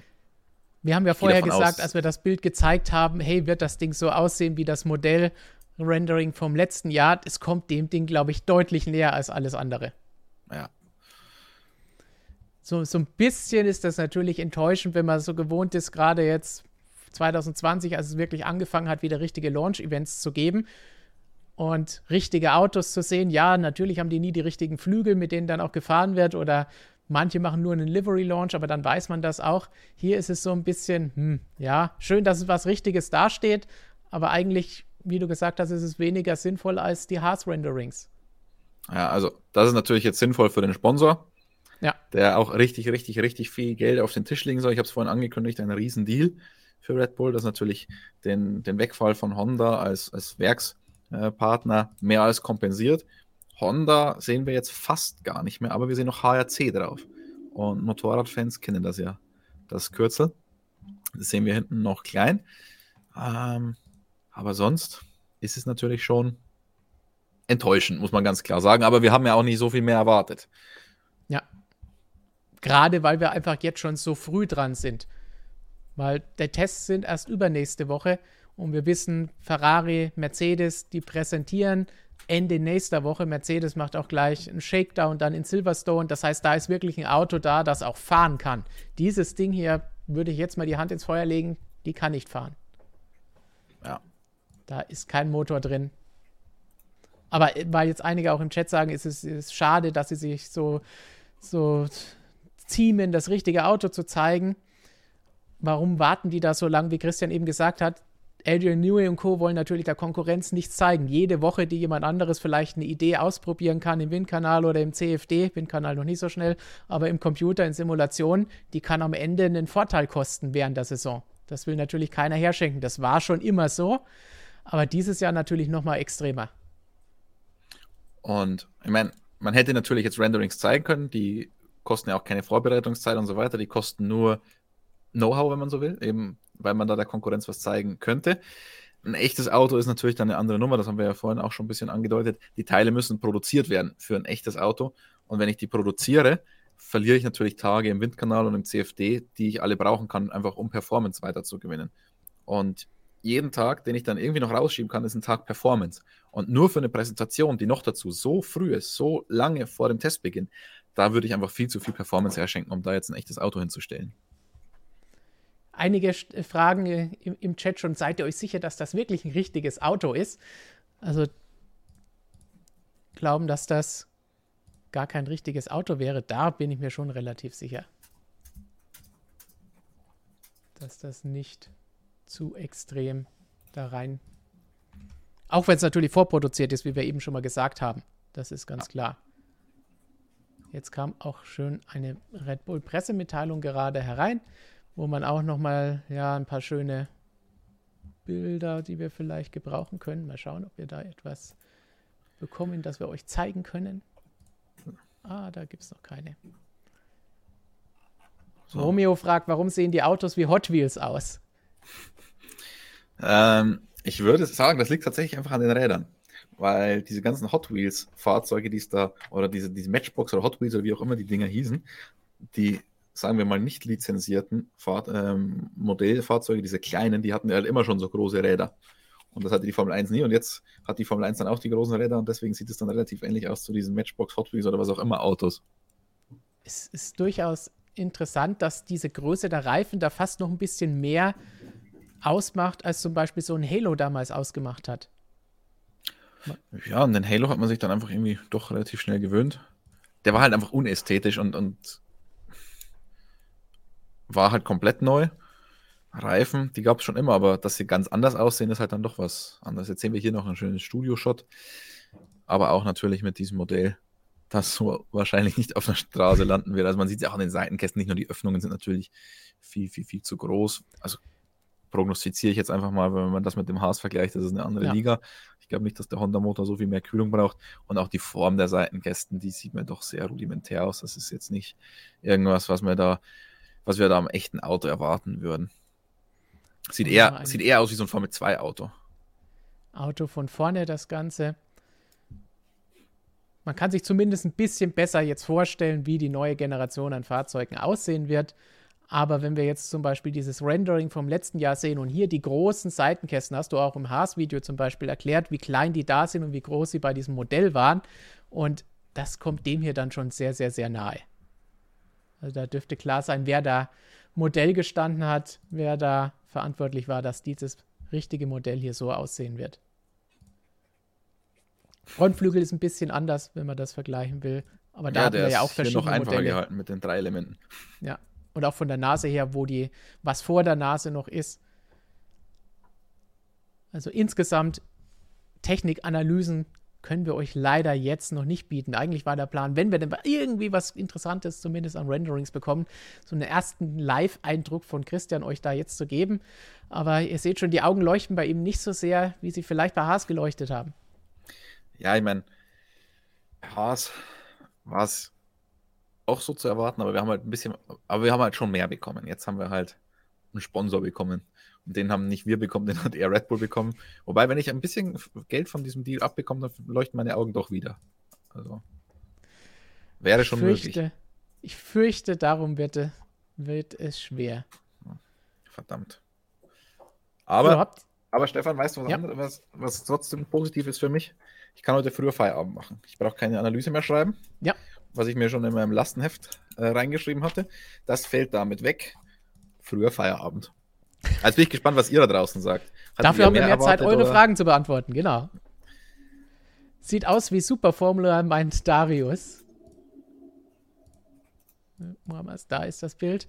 Ja, so ein bisschen kann man es tatsächlich, weil es halt schön geschwungen ist. Es ist eine sehr runde, geschwungene Geschichte. Alles. Das sind wir auch von Formel 1 Autos vielleicht noch gar nicht gewohnt, was auch so ein bisschen diese Hot Wheels Aussage geht.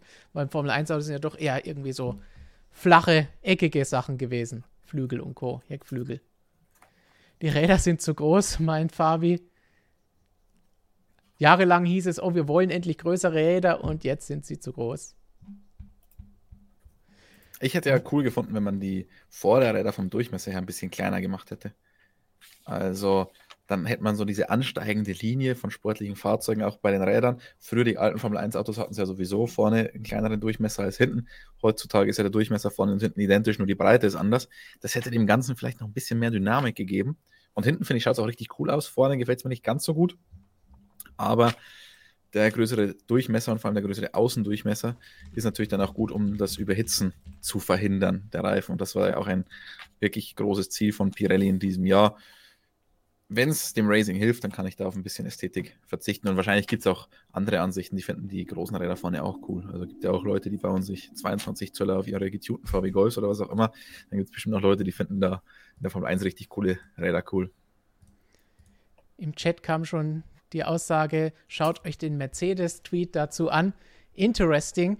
Na, ich bezweifle, dass die jetzt im Brackley da alle vor dem Monitor sitzen, vor diesem Hightech-Monitor, den wir hier sehen, und sich das Ganze so genau anschauen, weil das Modell kennen sie, glaube ich, schon. Ja. Dann gab es auch noch ein paar Fragen. Und zwar, Elias hat gemeint, ob wir denn in den nächsten zehn Jahren mal eine andere Red Bull-Lackierung sehen werden. Wir haben ja vorhin schon vorher gesagt, warum eigentlich? Brauchen wir gar nicht. Und solange, glaube ich, kein Sponsor ankommt und Red Bull darauf angewiesen ist, dass der die Farben und das Logo einbringt, wird da, glaube ich, sich nichts dran verändern. Für dich, Christian, von Tobi04, vielleicht auch ein Schalke-Fan, wo ist der Unterschied zwischen Push und Pullrod? Welche Vorteile gibt es, weil du vorhin das angesprochen hast? Ja, ich glaube, dazu werden wir wahrscheinlich in dieser Saison noch ein bisschen mehr sprechen. Also ich bin mal gespannt, ob es wirklich ein Team dann ähm, hat, eine, eine Pullrod-Vorderradaufhängung. Ähm, das, ich meine, das sind die englischen Namen. Das eine ist eine Druckstrebe, das andere ist eine Zugstrebe. Also Push, Druck, Pull, Zug. Und da geht es darum, wie der Vorderreifen, also wie da die Kräfte übertragen werden. Ein Pushrod, der steht quasi so drinnen. Das heißt, ähm, wenn, der, wenn das Vorderrad angehoben wird, wenn es eingefedern soll, dann drückt der in, äh, auf den Rocker, also diesen Umlenkkebel. Der Umlenkkebel drückt dann wiederum auf das Federdämpfersystem. Also das ist Push. Und dann gibt es noch die Möglichkeit, ähm, dass, dieser, dass diese Strebe so drinnen hängt, so drinnen liegt. Das heißt, wenn der Reifen oder wenn das Rad angehoben wird, dann zieht der am Umlenkkebel, der dann wiederum ähm, die Bewegung auf der, die Federdämpfereinheit überträgt. Hat unterschiedliche Vor- und Nachteile. Normalerweise, also in der Vergangenheit war es so, die Formel 1-Teams haben da alle vorne an der Vorderradaufhängung Pushrods hergenommen. Warum? Hatte auch aerodynamische Gründe. Ähm, das ist fahrzeugkinematisch nicht immer zu erklären, was die Formel 1-Teams machen, weil es eben viel Aerodynamik gibt. Ähm, ich habe bei Pullrods einen niedrigeren Schwerpunkt, weil die ganze Federdämpfereinheit weiter unten im Chassis ist. Also es ist ein vielfältiges Thema, das wir uns wahrscheinlich noch genauer anschauen werden in diesem Jahr. wenn es tatsächlich dann ein paar Teams gibt, die umschwenken zwischen Pull äh, und Pushrod, weil in den vergangenen Jahren war es nur noch Pushrod-Vorderradaufhängungen. An der Hinterachse hingegen, da war es anders, da waren das alles Pullrod-Aufhängungen, weil da waren die ähm, Komponenten, die Fahrwerkskomponenten ganz tief im Getriebegehäuse und deswegen also die Pullrods benötigt, weil tiefer Schwerpunkt vorne tief im, im äh, Getriebegehäuse drinnen. Das heißt, man kann sich dann vorstellen, wie diese Strebe dann so drin hängt. Also auf der Seite jetzt das Rad an der Hinterachse, hier Fahrzeugmittelpunkt, Getriebegehäuse, Aufhängung. Also das war jetzt sehr technisch, oder? Also mit dem mit der Faust, mit dem Kugelschreiber. Wer es jetzt nicht verstanden hat, dem ist eigentlich nicht mehr zu helfen. Besser geht es ja gar Nein, nicht mehr. Wir werden uns dann natürlich noch ein bisschen mehr damit beschäftigen und das dann auch etwas schöner darstellen, als jetzt hier in aller Schnelle.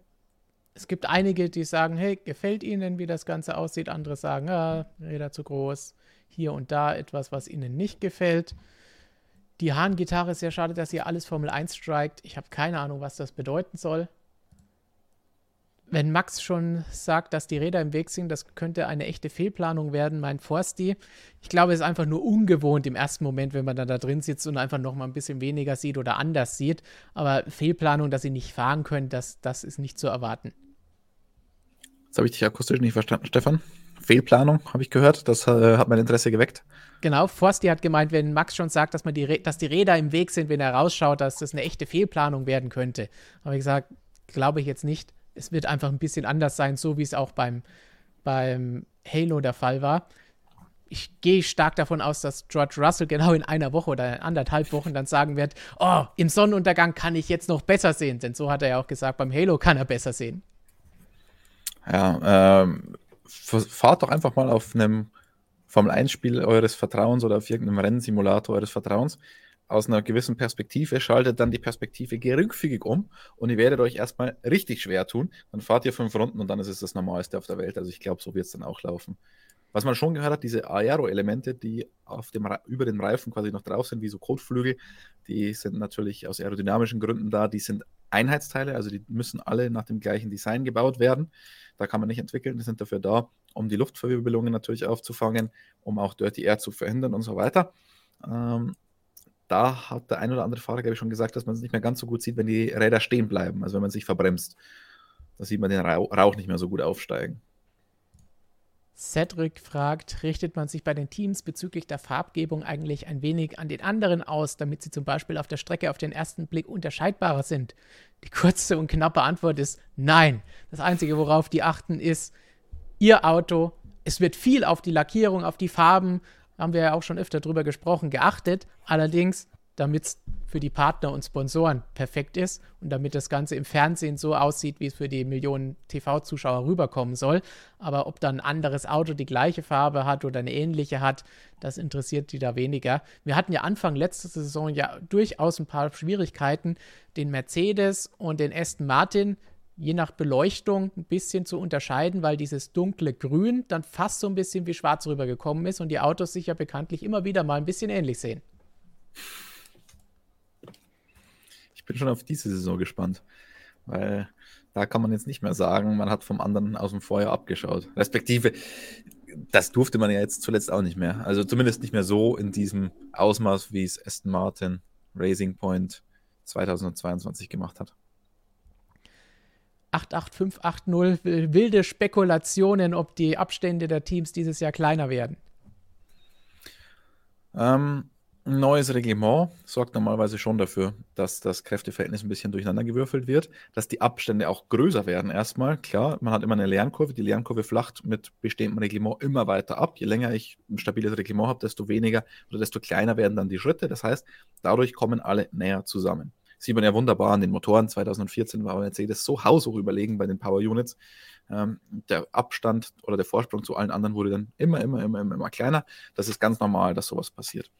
Das erwarten wir in gewisser Weise in diesem Jahr auch. Allerdings gibt es einen Faktor, der dem Ganzen entgegenwirkt. Und das ist die Art und Weise, wie die Regeln geschrieben sind und wie die Regeln sind die sind sehr, sehr stark einschränkend. Das heißt, man hat weniger Freiheiten und wenn man weniger Freiheiten hat, kann man natürlich auch weniger Unterschiede machen. Man kann noch einen Unterschied machen, aber eben nicht mehr so riesige Unterschiede. Und deswegen auf der einen Seite, man hat nicht mehr so viel Freiheiten, auf der anderen Seite ist es neu. Deswegen kann es schon sein, dass am Anfang die Abstände wieder etwas größer werden als im letzten Jahr. Über die Zeit hinweg gleichen sich die Teams dann aber immer weiter an. Das könnte natürlich jetzt dramatisch aussehen, weil im letzten Jahr lag ja zwischen Mercedes und Red Bull ungefähr gar nichts. Dass es wieder so ist, ist eher unwahrscheinlich. Aber ähm, insgesamt über das ganze Feld hinweg, zumindest über einen etwas längeren Zeitraum als jetzt vielleicht die erste Saisonhälfte, werden die Abstände höchstwahrscheinlich kleiner werden. Einige sagen schon, sehr, sehr elegant sieht das neue Auto aus. Immer mit Vorsicht genießen, das Ganze erstmal nur ein Modell, das ist noch nicht das, was in ein paar Wochen dann auch auf der Strecke fahren wird. Der neue Oracle. Der neue. Aber eine schöne Frage fand ich jetzt hier noch von LiveX. Denkt ihr, dass die Kappe auf den Felgen bei den Boxenstops ein Problem werden wird, da sie damals ja auch problematisch waren? Also diese Radkappen, die wir sehen, sind Einheitsteile. Die werden übrigens auch von Red Bull gemacht. Also da gab es eine Ausschreibung. Es gab unterschiedliche Einsendungen. Auch Mercedes hat, glaube ich, eine Alternative geboten. Am Ende hat sich die Red Bull-Lösung durchgesetzt. Glaube ich auch deutlich günstiger gewesen als das, was, Red, äh, was Mercedes da so gemacht hat. Es ist auch schon eine Entwicklungsstufe dieser Einheitsradkappe, denn die ursprüngliche Version war tatsächlich ein relativ großes Problem im Boxenstopp. Das war noch eine ganz flache. Jetzt seht ihr ja, dass die zur Radmitte hin ein bisschen weiter raussteht und dann zur, zur fähigen Außenkante, also zum, zum Reifen hin, ein bisschen nach innen geht. Das ist genau dafür da, damit die Mechaniker dann den Reifen einigermaßen anfassen können. Trotzdem haben mir schon Mechaniker gesagt, es ist nicht mehr ganz so angenehm, die Dinge anzufassen. Noch dazu sind sie auch viel schwerer. Und die äh, klagen da schon ein bisschen drüber. Und auch die Montage der Radkappen ist ziemlich nervig. Das dauert relativ lang, bis die da dran sind an den einheitsfähigen. Also für die Mitarbeiter der Teams ist das eher eine unschöne Sache. Und ästhetisch für euch, glaube ich, auch. Aber sie sind halt da. Und warum? Weil man dadurch verhindern will, dass die Teams wieder mit Luft spielen, die durch die Räder durchgeblasen werden, durch die Felgen und somit dann wieder für Dirty Air sorgen und das Hinterherfahren doch nicht einfacher machen. Lukas, passend zum Thema Felgen und Radkappen. Weiß man schon, ob und wann nun diese LED-Radkappen zum Einsatz kommen, beziehungsweise ist das überhaupt noch im Gespräch? Das gleiche fragt auch Armin. Ähm, man wollte es ursprünglich bringen mit der Einführung der Radkappen. Man hat auch Versuche gemacht. Ich durfte die sogar sehen, zufälligerweise. Äh, man hat die am Straßenauto gemacht im Rahmen von Silverstone 2020. Und wir, dürften wir durften leider die Bilder nicht veröffentlichen, denn es sah irgendwie schon ganz cool aus. Es ist aber noch nicht so ganz äh, ausgegoren, das ganze System, und würde Pirelli auch vor Herausforderungen stellen beim Wuchten der Reifen. Und deswegen ist das erstmal vom Tisch. Es könnte aber in den nächsten Jahren, wenn man da noch bessere Lösungen findet, durchaus dann noch kommen. Gut, dann gab es eine, das war die Radkappenfrage. Übrigens eine, auch noch, ähm, weil ich ja gerade gesprochen habe, dass man die Radkappen noch ein bisschen angepasst hat, sind übrigens auch dafür da, um die Ausgleichgewichte beim Wuchten äh, besser hinzukriegen. Das war auch immer ein Problem, weil man bei Pirelli beim Wuchten der Reifen die Räder gerne als Gesamtes schon wuchtet, weil wenn die Radkappe dann ein bisschen ähm, Unwucht hat, wirkt sich das natürlich dann auf äh, das ganze Rad aus und deswegen wollte man das nicht. Da hat man ein bisschen rumgedoktert und ist am Ende zu der Lösung gekommen und das zeigt ja auch immer wieder, wie spannend die Formel 1 ist. Wenn, da geht es ja wirklich um jedes Mini-Detail und das selbst so ein triviales Teil, wie so eine Radkappe dann noch ein bisschen angepasst werden muss, ist schon irgendwie witzig. TF Tricks fragt, ist der DRS-Effekt eigentlich noch der gleiche wie bisher? Weil DRS wurde ja auch ein bisschen drüber diskutiert. Brauchen wir das noch, wenn die Autos sich besser folgen können und überholen können? Aber vorsichtshalber hat man ja gesagt, lass mal das jetzt erstmal noch da, weil wir wissen nicht wirklich, ob das funktioniert. Genau, ob der Effekt den, der gleiche sein wird wie bisher, kann ich euch ehrlich gesagt nicht sagen. Also es kann schon sein, dass er ein bisschen verstärkt sein wird oder ein bisschen geringer. Die Größe des Schlitzes, die bleibt gleich, wenn ich es richtig im Kopf habe. Aber es kann natürlich trotzdem sein, dass aufgrund der unterschiedlichen Dimensionen der Heckflügel an sich und der unterschiedlichen Formen, dass sich der Effekt verändert. Dann jetzt Tippspiel für uns von Tom. Wer wird denn wohl das erste richtige Auto zeigen? Das wir ist eine gute Frage. Wir können jetzt natürlich nochmal unseren Präsentationsplan uns dazu anschauen. Und da wissen wir, wir haben jetzt Haas gesehen, wir haben Red Bull hinter uns gebracht, gerade eben. Weiter geht es mit Aston Martin und McLaren an den nächsten beiden Tagen. Da können wir uns, denke ich, sicher sein. Die werden, wenn sie was zeigen, dann nur was ähnliches wie Red Bull zeigen. Ein hm. richtiges Auto, das fährt. Ja, da bin ich mir irgendwie nicht so sicher, muss ich gestehen. Meinst du? Weil wir werden morgen auch noch die Gelegenheit haben, mit Andy Green zu sprechen, dem technischen Direktor von Aston Martin. Ähm, insofern müssen die uns ja dann irgendwas zeigen, womit wir technisch was anfangen können. ob es dann die Renderings sind oder ein echtes Auto. Wie gesagt, für ein echtes Auto finde ich es einfach ein bisschen früh. Bei McLaren gibt es ja auch eine Veranstaltung in Woking, auch vor Ort.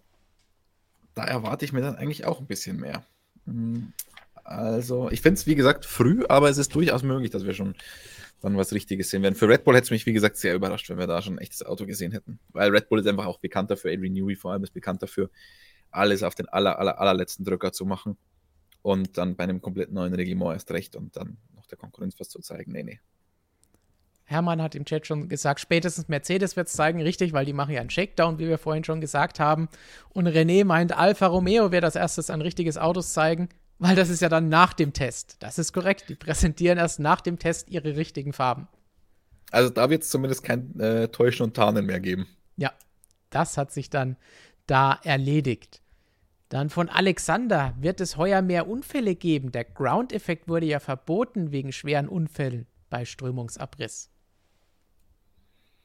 Ähm, die Aerodynamik ist deutlich weiter, die aerodynamische Plattform ist deutlich stabiler. Das ist ja was, woran die Ingenieure in den letzten Jahrzehnten auch, ja, im letzten Jahrzehnt extrem gearbeitet haben, dass die Plattform viel stabiler ist.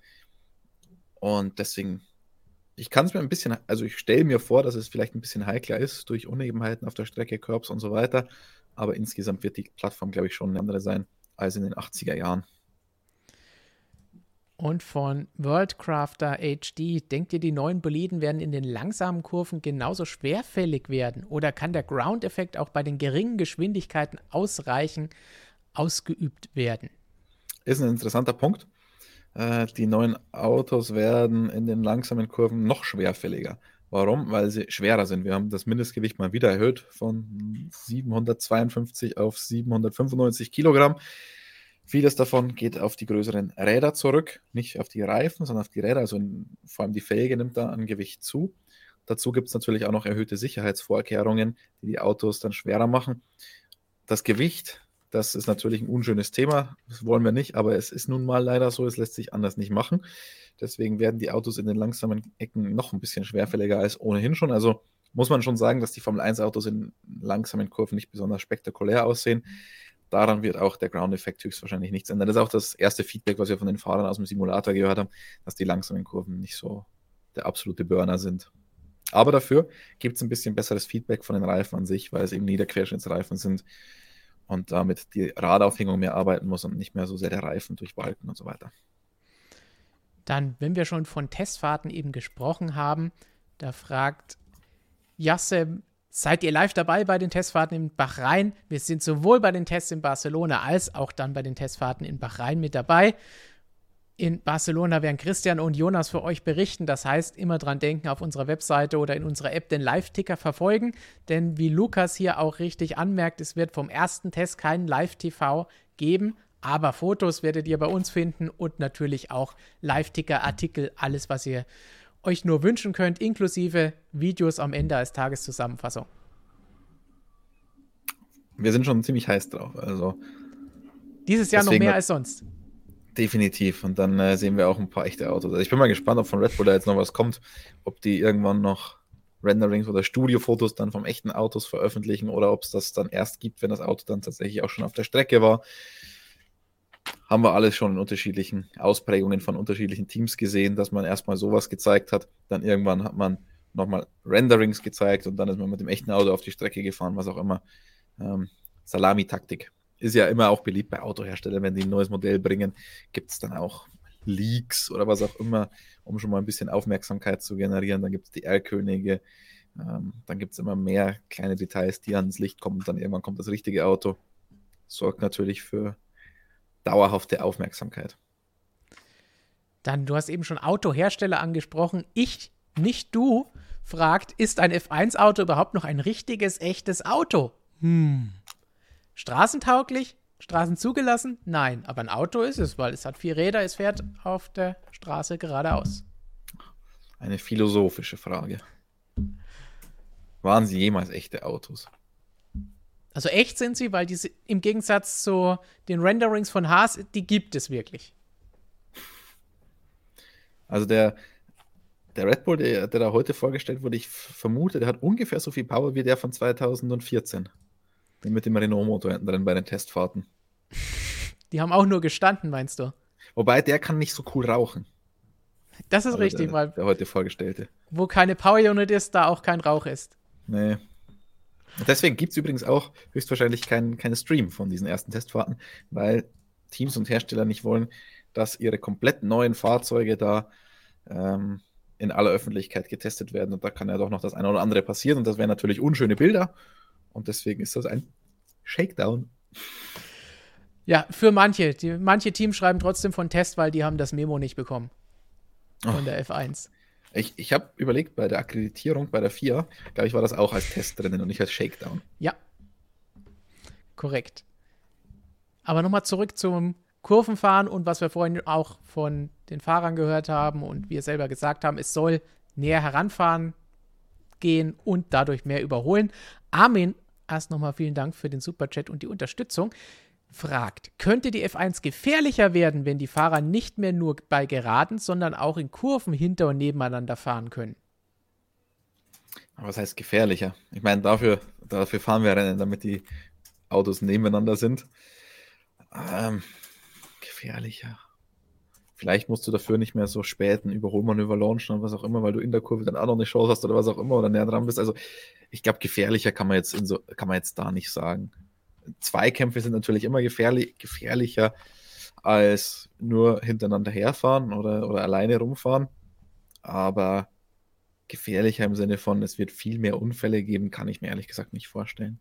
Nein, wenn und wenn, dann gibt es die Unfälle ja, weil sich einer dem anderen keinen Platz lässt oder weil sie sich gegenseitig ins Auto fahren. Wie du sagst, Zweikämpfe sind halt dann immer in Anführungsstrichen gefährlicher, aber das ist ja nicht wegen der Autos dann der Fall sondern einfach, weil es hoffentlich dann besseres Racing gibt. Und je mehr gekämpft wird, haben wir ja letzte Saison gesehen, desto öfter kann es halt auch mal krachen.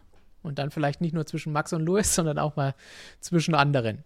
Also statistisch gesehen stimmt die Frage schon. Also es müsste auf jeden Fall insgesamt mehr Unfälle geben, weil wenn es mehr Zweikämpfe gibt, passiert in der Regel auch mehr, ja. aber gefährlicher äh, sind die Zweikämpfe an sich dann gefährlicher, dass wirklich was passiert über Blech- oder Carbonschaden hinaus, weiß ich nicht. Also die Wahrscheinlichkeit ist ein bisschen höher, aber ich würde jetzt nicht sagen, dass, es, dass die Formel 1 dadurch gefährlich wird.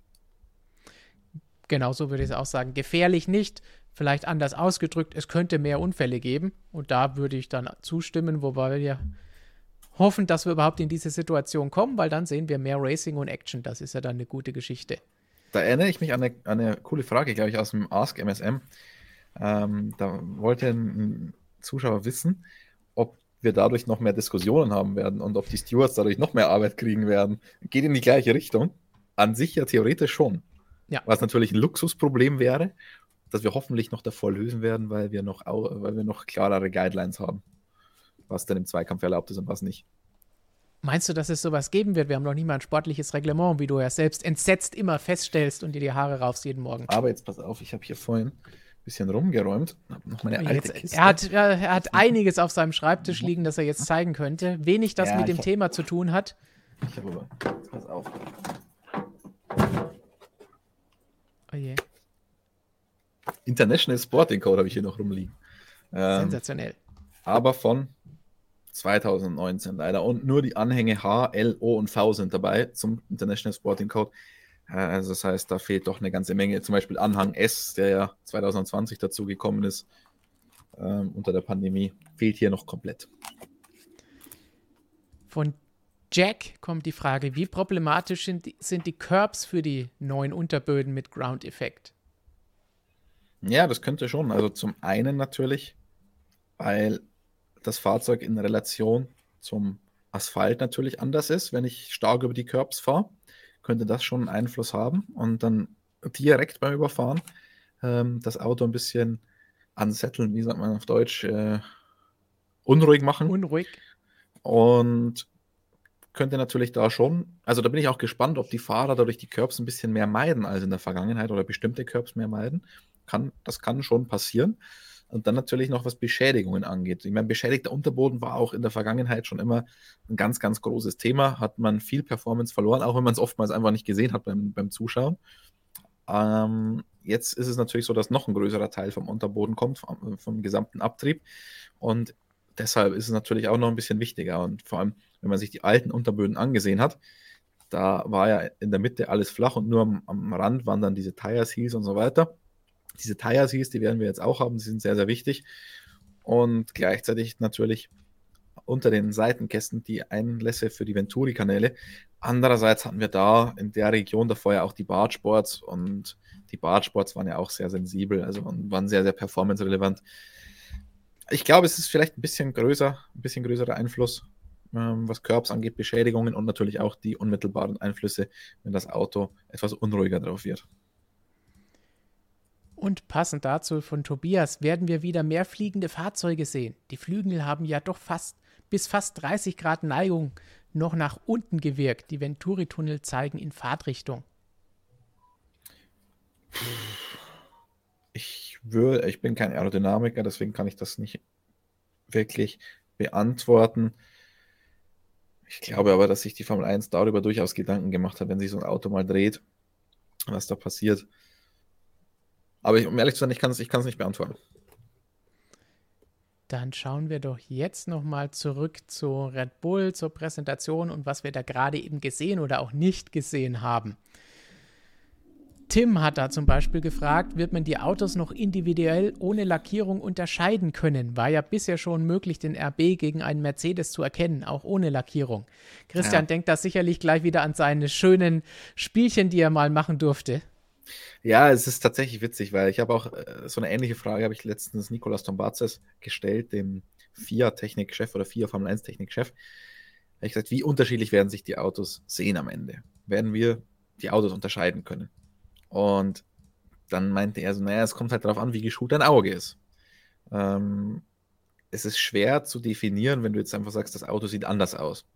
Und dann hat er auch nochmal referenziert auf dieses kleine Spielchen, das man da mal gemacht hat. Man hat alle Autos komplett in weiß, also am Photoshop komplett weiß gemacht und hat dann Teamverantwortliche, Teamchefs und technische Direktoren gefragt, welches Auto ist das? Und die haben relativ schlecht bei diesem Test abgeschnitten. Und also die Zahlen, die da rausgegeben wurden von der Formel 1, die glaube ich bis heute nicht, dass es so schlecht war. Die haben ja gemeint, dass im Schnitt nur irgendwie drei von zehn Autos oder so richtig zugeordnet wurden. Oder wenn ich dann mal gesagt habe, gibt uns doch mal diese Bilder, die ihr denen gezeigt habt. Ich würde, die, ich würde das gerne mal selber machen und ich würde es gerne unseren Lesern zeigen und die raten lassen. Dann hat man sich da ein bisschen geziert und dann irgendwann kam man zu uns in Monza 2019, glaube ich, war es. Jonas und ich waren, glaube ich, vor Ort. Und dann hat man gesagt, okay, passt auf, heute Abend um 19 Uhr machen wir Quiz. Kommt alle und dann äh, müsst ihr Autos erkennen. Wir wussten dann natürlich, was kommt und haben uns davor noch ein bisschen die Autos angeschaut, noch ein paar kleine Details gemerkt, wie man sie unterscheiden kann. Und dann haben wir eben auch all diese weiß gemachten Fahrzeuge auf Bildern gesehen, aus zwei unterschiedlichen Perspektiven. Insgesamt gab es also 20 Punkte zu holen. Jedes der zehn Autos eben aus zwei Perspektiven. Und der Sieger unter den Journalisten hatte, glaube ich, 19 von 20 richtig oder 20 von 20, ich weiß es gar nicht mehr genau. Und ich glaube, ich war Zweiter oder Dritter mit 17 von 20. Ähm, bin ich heute noch stolz drauf. Und wir durften dann, was echt cool war, auf das echte Podium in Monza drauf und durften da mit Champagner rumspritzen. Das war cool. Über Jonas Platzierung schweigen wir. uh, noch Nachholbedarf. Vortex Nero noch einmal zum Untersteuern der Fahrzeuge. Denkt ihr, dass die Autos eher zum Untersteuern neigen werden? Der Abtrieb wird jetzt hauptsächlich über den Unterboden entwickelt und nicht über die Flügel. Ergo weniger Druck auf der Vorderachse interessante Frage, aber wir schauen uns auch den Frontflügel an. Der ist massiv, also der ist riesig, dieser Frontflügel. Ähm, deswegen hat man ihn auch unter anderem auf dieser Breite von zwei Metern belassen, was ästhetisch wenig schön ist. Aber man hat gesagt, aus aerodynamischen Gründen ist das vonnöten, auch natürlich, um da wieder die Ingenieure ähm, ein bisschen einzuengen, auch mit den Abmaßen, damit da nicht irgendwas komplett Abstruses wieder gemacht wird. Ähm, und wir dürfen nicht vergessen, dass, also es gibt ja sowas wie Center of Gravity, kennen die meisten, das ist der Schwerpunkt des Fahrzeugs, der Masseschwerpunkt. Es gibt aber auch sowas wie Center of, Ground, äh, of, of Downforce, also wo der, der Downforce anliegt bei so einem Auto. Und da haben wir die Venturi-Kanäle, die hinter, den, hinter der Vorderachse beginnen. Und das ist nicht so wie der Diffusor, die dann hauptsächlich hinten den Abtrieb generieren, sondern ein bisschen weiter vorne. Äh, deswegen wird es höchstwahrscheinlich einigermaßen ausgeglichen sein zwischen Vorder- und Hinterachse. Ernie kommt jetzt mit den ganz, ganz fiesen Tricks, die Red Bull vielleicht auffahren könnte. Glaubt ihr, dass am Red Bull Showcar irgendwas dran ist, was aerodynamisch keinen Sinn macht, nur um andere Teams zu verwirren? Mm, nö. Ich glaube, da ist gar nichts dran, was irgendjemand nur ansatzweise verwirren könnte. Da sehen wir das ganze Ding noch einmal. Ich glaube, das wird jedes andere Formel-1-Team genau wissen, was die da vorgestellt haben oder gezeigt haben und dass das nichts mit irgendetwas zu tun hat, was auf der Strecke fahren wird, von den aerodynamischen Details. Aber passend dazu vielleicht auch von Tobias die Frage, wenn man jetzt die Renderings der alten Autos anschaut, sehen die schon voll komisch aus mit den kleinen Reifen. Der Mensch ist ein Gewohnheitstier. Und es ist aber wirklich so, weil wir jetzt schon ja. so viele Renderings von äh, teilweise wirklich sehr, sehr, sehr, sehr, sehr tollen CAD-Künstlern gesehen haben. Ähm, und also teilweise wirklich eigene Renderings von den Fahrzeugen, wie sie sich vorstellen, teilweise einfach nur die Lackierungen, aber da sind ja wirklich tolle Bilder kursiert im Internet. Richtig tolle Arbeit, die da von manchen gemacht wurde. Und da hat man sich irgendwie schon so dran gewöhnt, dass jetzt die alten Autos tatsächlich alt aussehen. Das ist wie, wenn ein Autohersteller eine neue Fahrzeuggeneration auf den Markt bringt, denkt man sich am Anfang so, hm, hm, dann schaut man sich ein bisschen an, dann gewöhnt man sich dran, dann gefällt einem und wenn man dann das alte Auto anschaut, dann ist es auf einmal eine alte Schüssel. Also das ist ganz witzig. Und das ist ja das, was wir vorhin schon mal ganz leicht in dem Nebensatz angeschnitten haben. Halo, wie schnell hat man sich daran gewöhnt, wo man am Anfang noch jeder geschrien hat, um Gottes Willen, wie schrecklich sieht das Ganze aus und das will ich ja nie mehr sehen. Das ist fürchterlich, aber sagt, glaube ich, heute kein Mensch mehr irgendwas darüber. Erstens, weil wir wissen, es hat mehrfach erwiesen, dass es wichtig ist und dass es für die Sicherheit unerlässlich ist. Und andererseits stört einfach nicht mehr, weil man es gewohnt ist. Nach einer gewissen Zeit waren wir auch hässliche Autos in der Vergangenheit mit hässlichen Nasen, mit diesem hässlichen, schmalen Heckflügel irgendwann gewohnt, bis dann plötzlich wieder die Breiten kamen und wir gedacht haben, um Gottes Willen, wie konnten wir die letzten Jahre diese seltsamen Autos uns anschauen? Diesen Einwand finde ich sehr genial. Außer bei den Nieren bei BMW. Also den XXL-Nieren, die es natürlich allen voran am Vierer gibt oder inzwischen ja leider auch am M3. Grauenhaft. Da ist jemand, der deine Meinung schon aus vielen Sendungen kennt und da hast du dich ja schon oft genug drüber ausgelassen, auch wenn teilweise parallel oder kurz davor ein neues Auto von BMW präsentiert worden ist, wo du sagen konntest, was ist das denn? So, dann vielleicht noch eine Frage, um das Ganze nochmal zusammenzufassen, was wir heute hier gesehen haben. Von Maverick, was haltet ihr von der Präsentation von Red Bull? Wir haben eben nochmal ein paar Bilder davon gezeigt. Hier ist nochmal das Auto von vorne.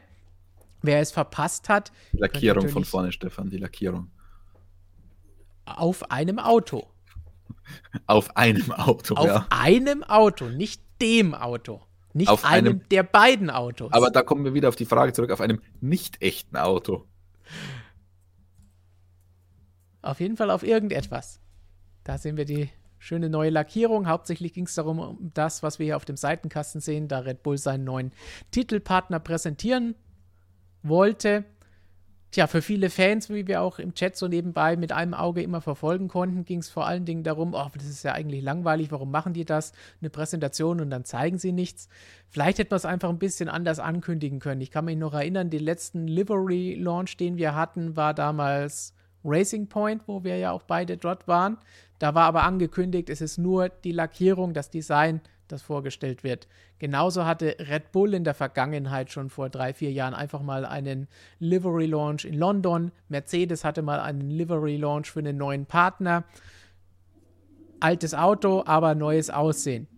Wusste man vorher. Hier haben sie so, so ein bisschen drum gedrückt, was es ist. Vielleicht ist deswegen bei manchen auch die Enttäuschung ein bisschen größer, als sie sonst gewesen wäre, wenn man von Anfang an gewusst hätte, hey, da geht es jetzt wirklich nur darum, die neue Design zu sehen und ein bisschen auf die neue Saison eingestimmt zu werden.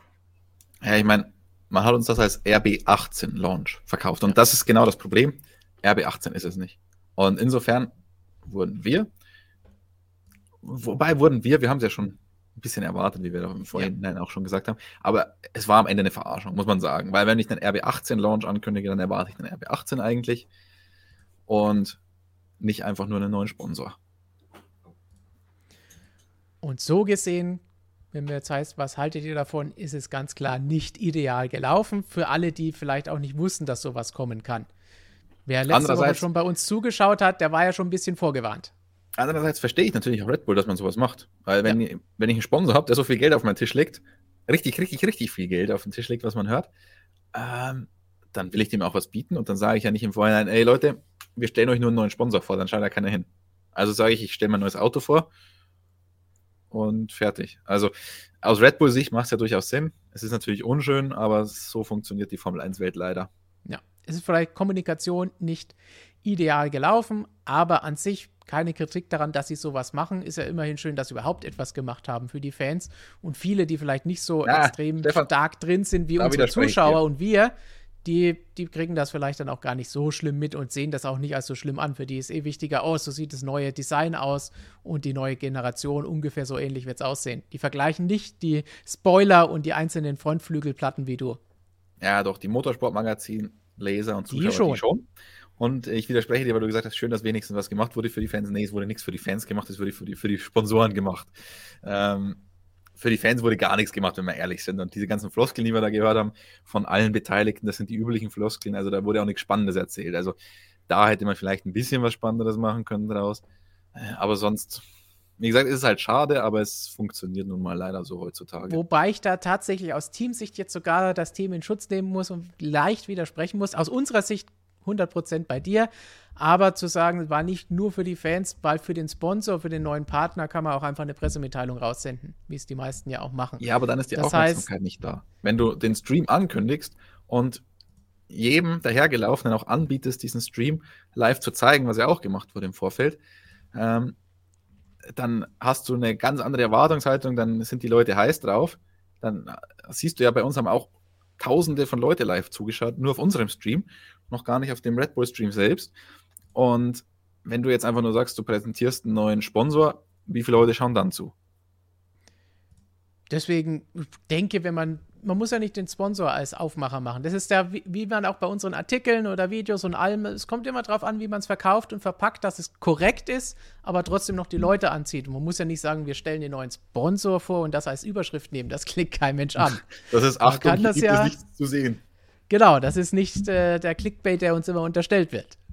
Sondern man kann das ja trotzdem so aufteilen, dass es sinnvoll ist und stimmt, aber trotzdem interessant. Denn das ist auch das, was wir dann immer antworten. Jede Überschrift, der Sinn ist dazu, du willst das Ding dann lesen, du willst das Ding anschauen. Dafür machst du das Ganze, weil sonst verfehlt das ganze Ding seinen Zweck. Ja, und es ist immer eine Balance. Du willst es interessant machen, du willst aber natürlich dann auch liefern, weil du willst ja die Leute nicht enttäuschen. Also, und in dem Fall wurde es interessant gemacht, aber die Leute wurden enttäuscht. So kann man es, glaube ich, sagen. Ganz genau. So kann man es, denke ich, perfekt zusammenfassen. Es gab einige Fragen, dürfen Journalisten zum Shakedown in Anführungszeichen. Shakedown, wenn Barcelona gemeint ist, korrekt. Christian und Jonas werden da für uns da sein, für euch tickern, Videos, Artikel machen. Keine Sorge, ihr seid bei uns hier. Da unten steht motorsport-magazin.com in unserer App, auf unserem YouTube-Kanal, auf Social Media, überall versorgt mit allem, was ihr euch nur wünschen könnt von der Formel 1. Und wenn ihr euch was ganz Besonderes wünscht, Hashtag AskMSM in die Kommentare dieses Videos und vielleicht können wir es ja umsetzen. Und dann werfen wir noch einen Blick nach vorne. Als allererstes von Jonte. Die wichtigste aller Fragen: Wann kommt die Technikanalyse? Die wird äh, heute vorgestern. schnell.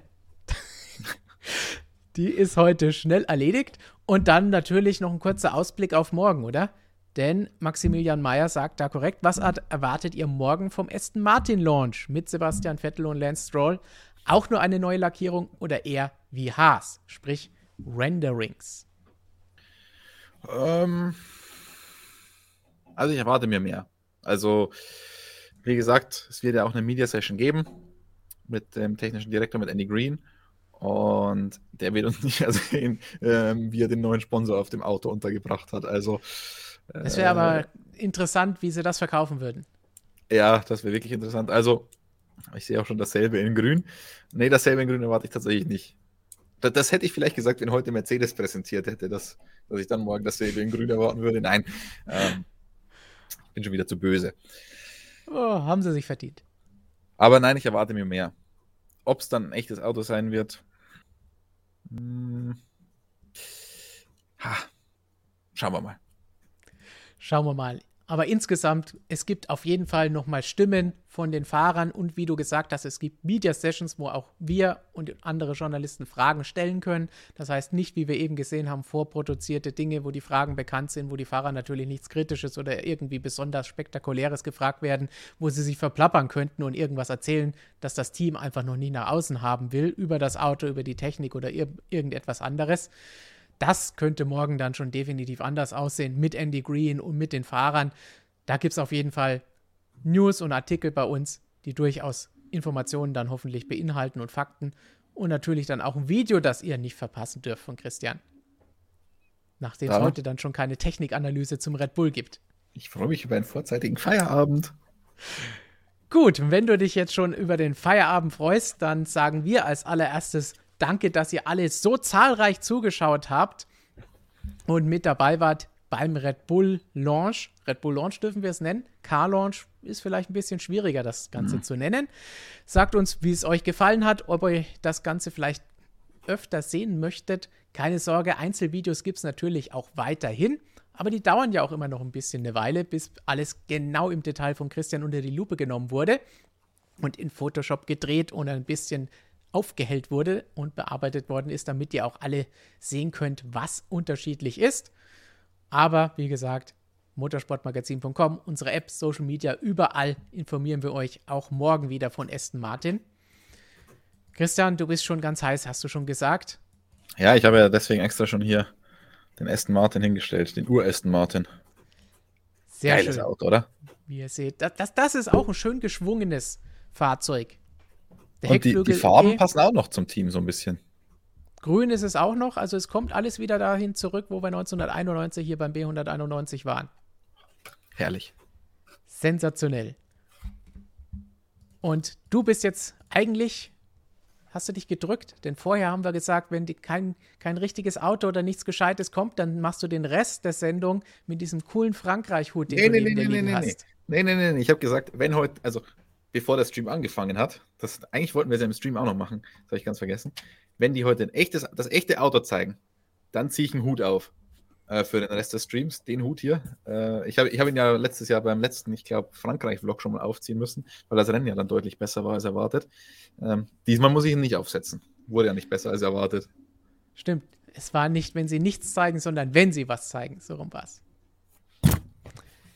Ups. Aston Martin präsentiert morgen um, glaube 15 Uhr unserer Zeit, weil das gerade gefragt wird. Dann könnt ihr alle Infos, Bilder und sonstiges bei uns auf der Webseite und in der App erwarten. Und es gibt einen Live-Ticker dazu. Das auch noch. Schon vorher eingestimmt, Live-Ticker bei uns auf der Webseite. Besser geht's doch eigentlich gar nicht, oder? Und in der App. Kostenlos für Android und iOS. So ist es. Und damit würde ich sagen, nicht vergessen, morgen geht es gleich weiter. Sebastian Vettel und Aston Martin sind auch schon ganz heiß. Zeigen dann hoffentlich ein neues Fahrzeug für 2022. Und wir freuen uns drauf, wenn ihr dann auch wieder mit dabei seid. Und ansonsten nächste Woche 17.30 Uhr gibt es dann natürlich auch wieder MSM Live in der gewohnten Form. Bis dahin, ciao. Tschüssi.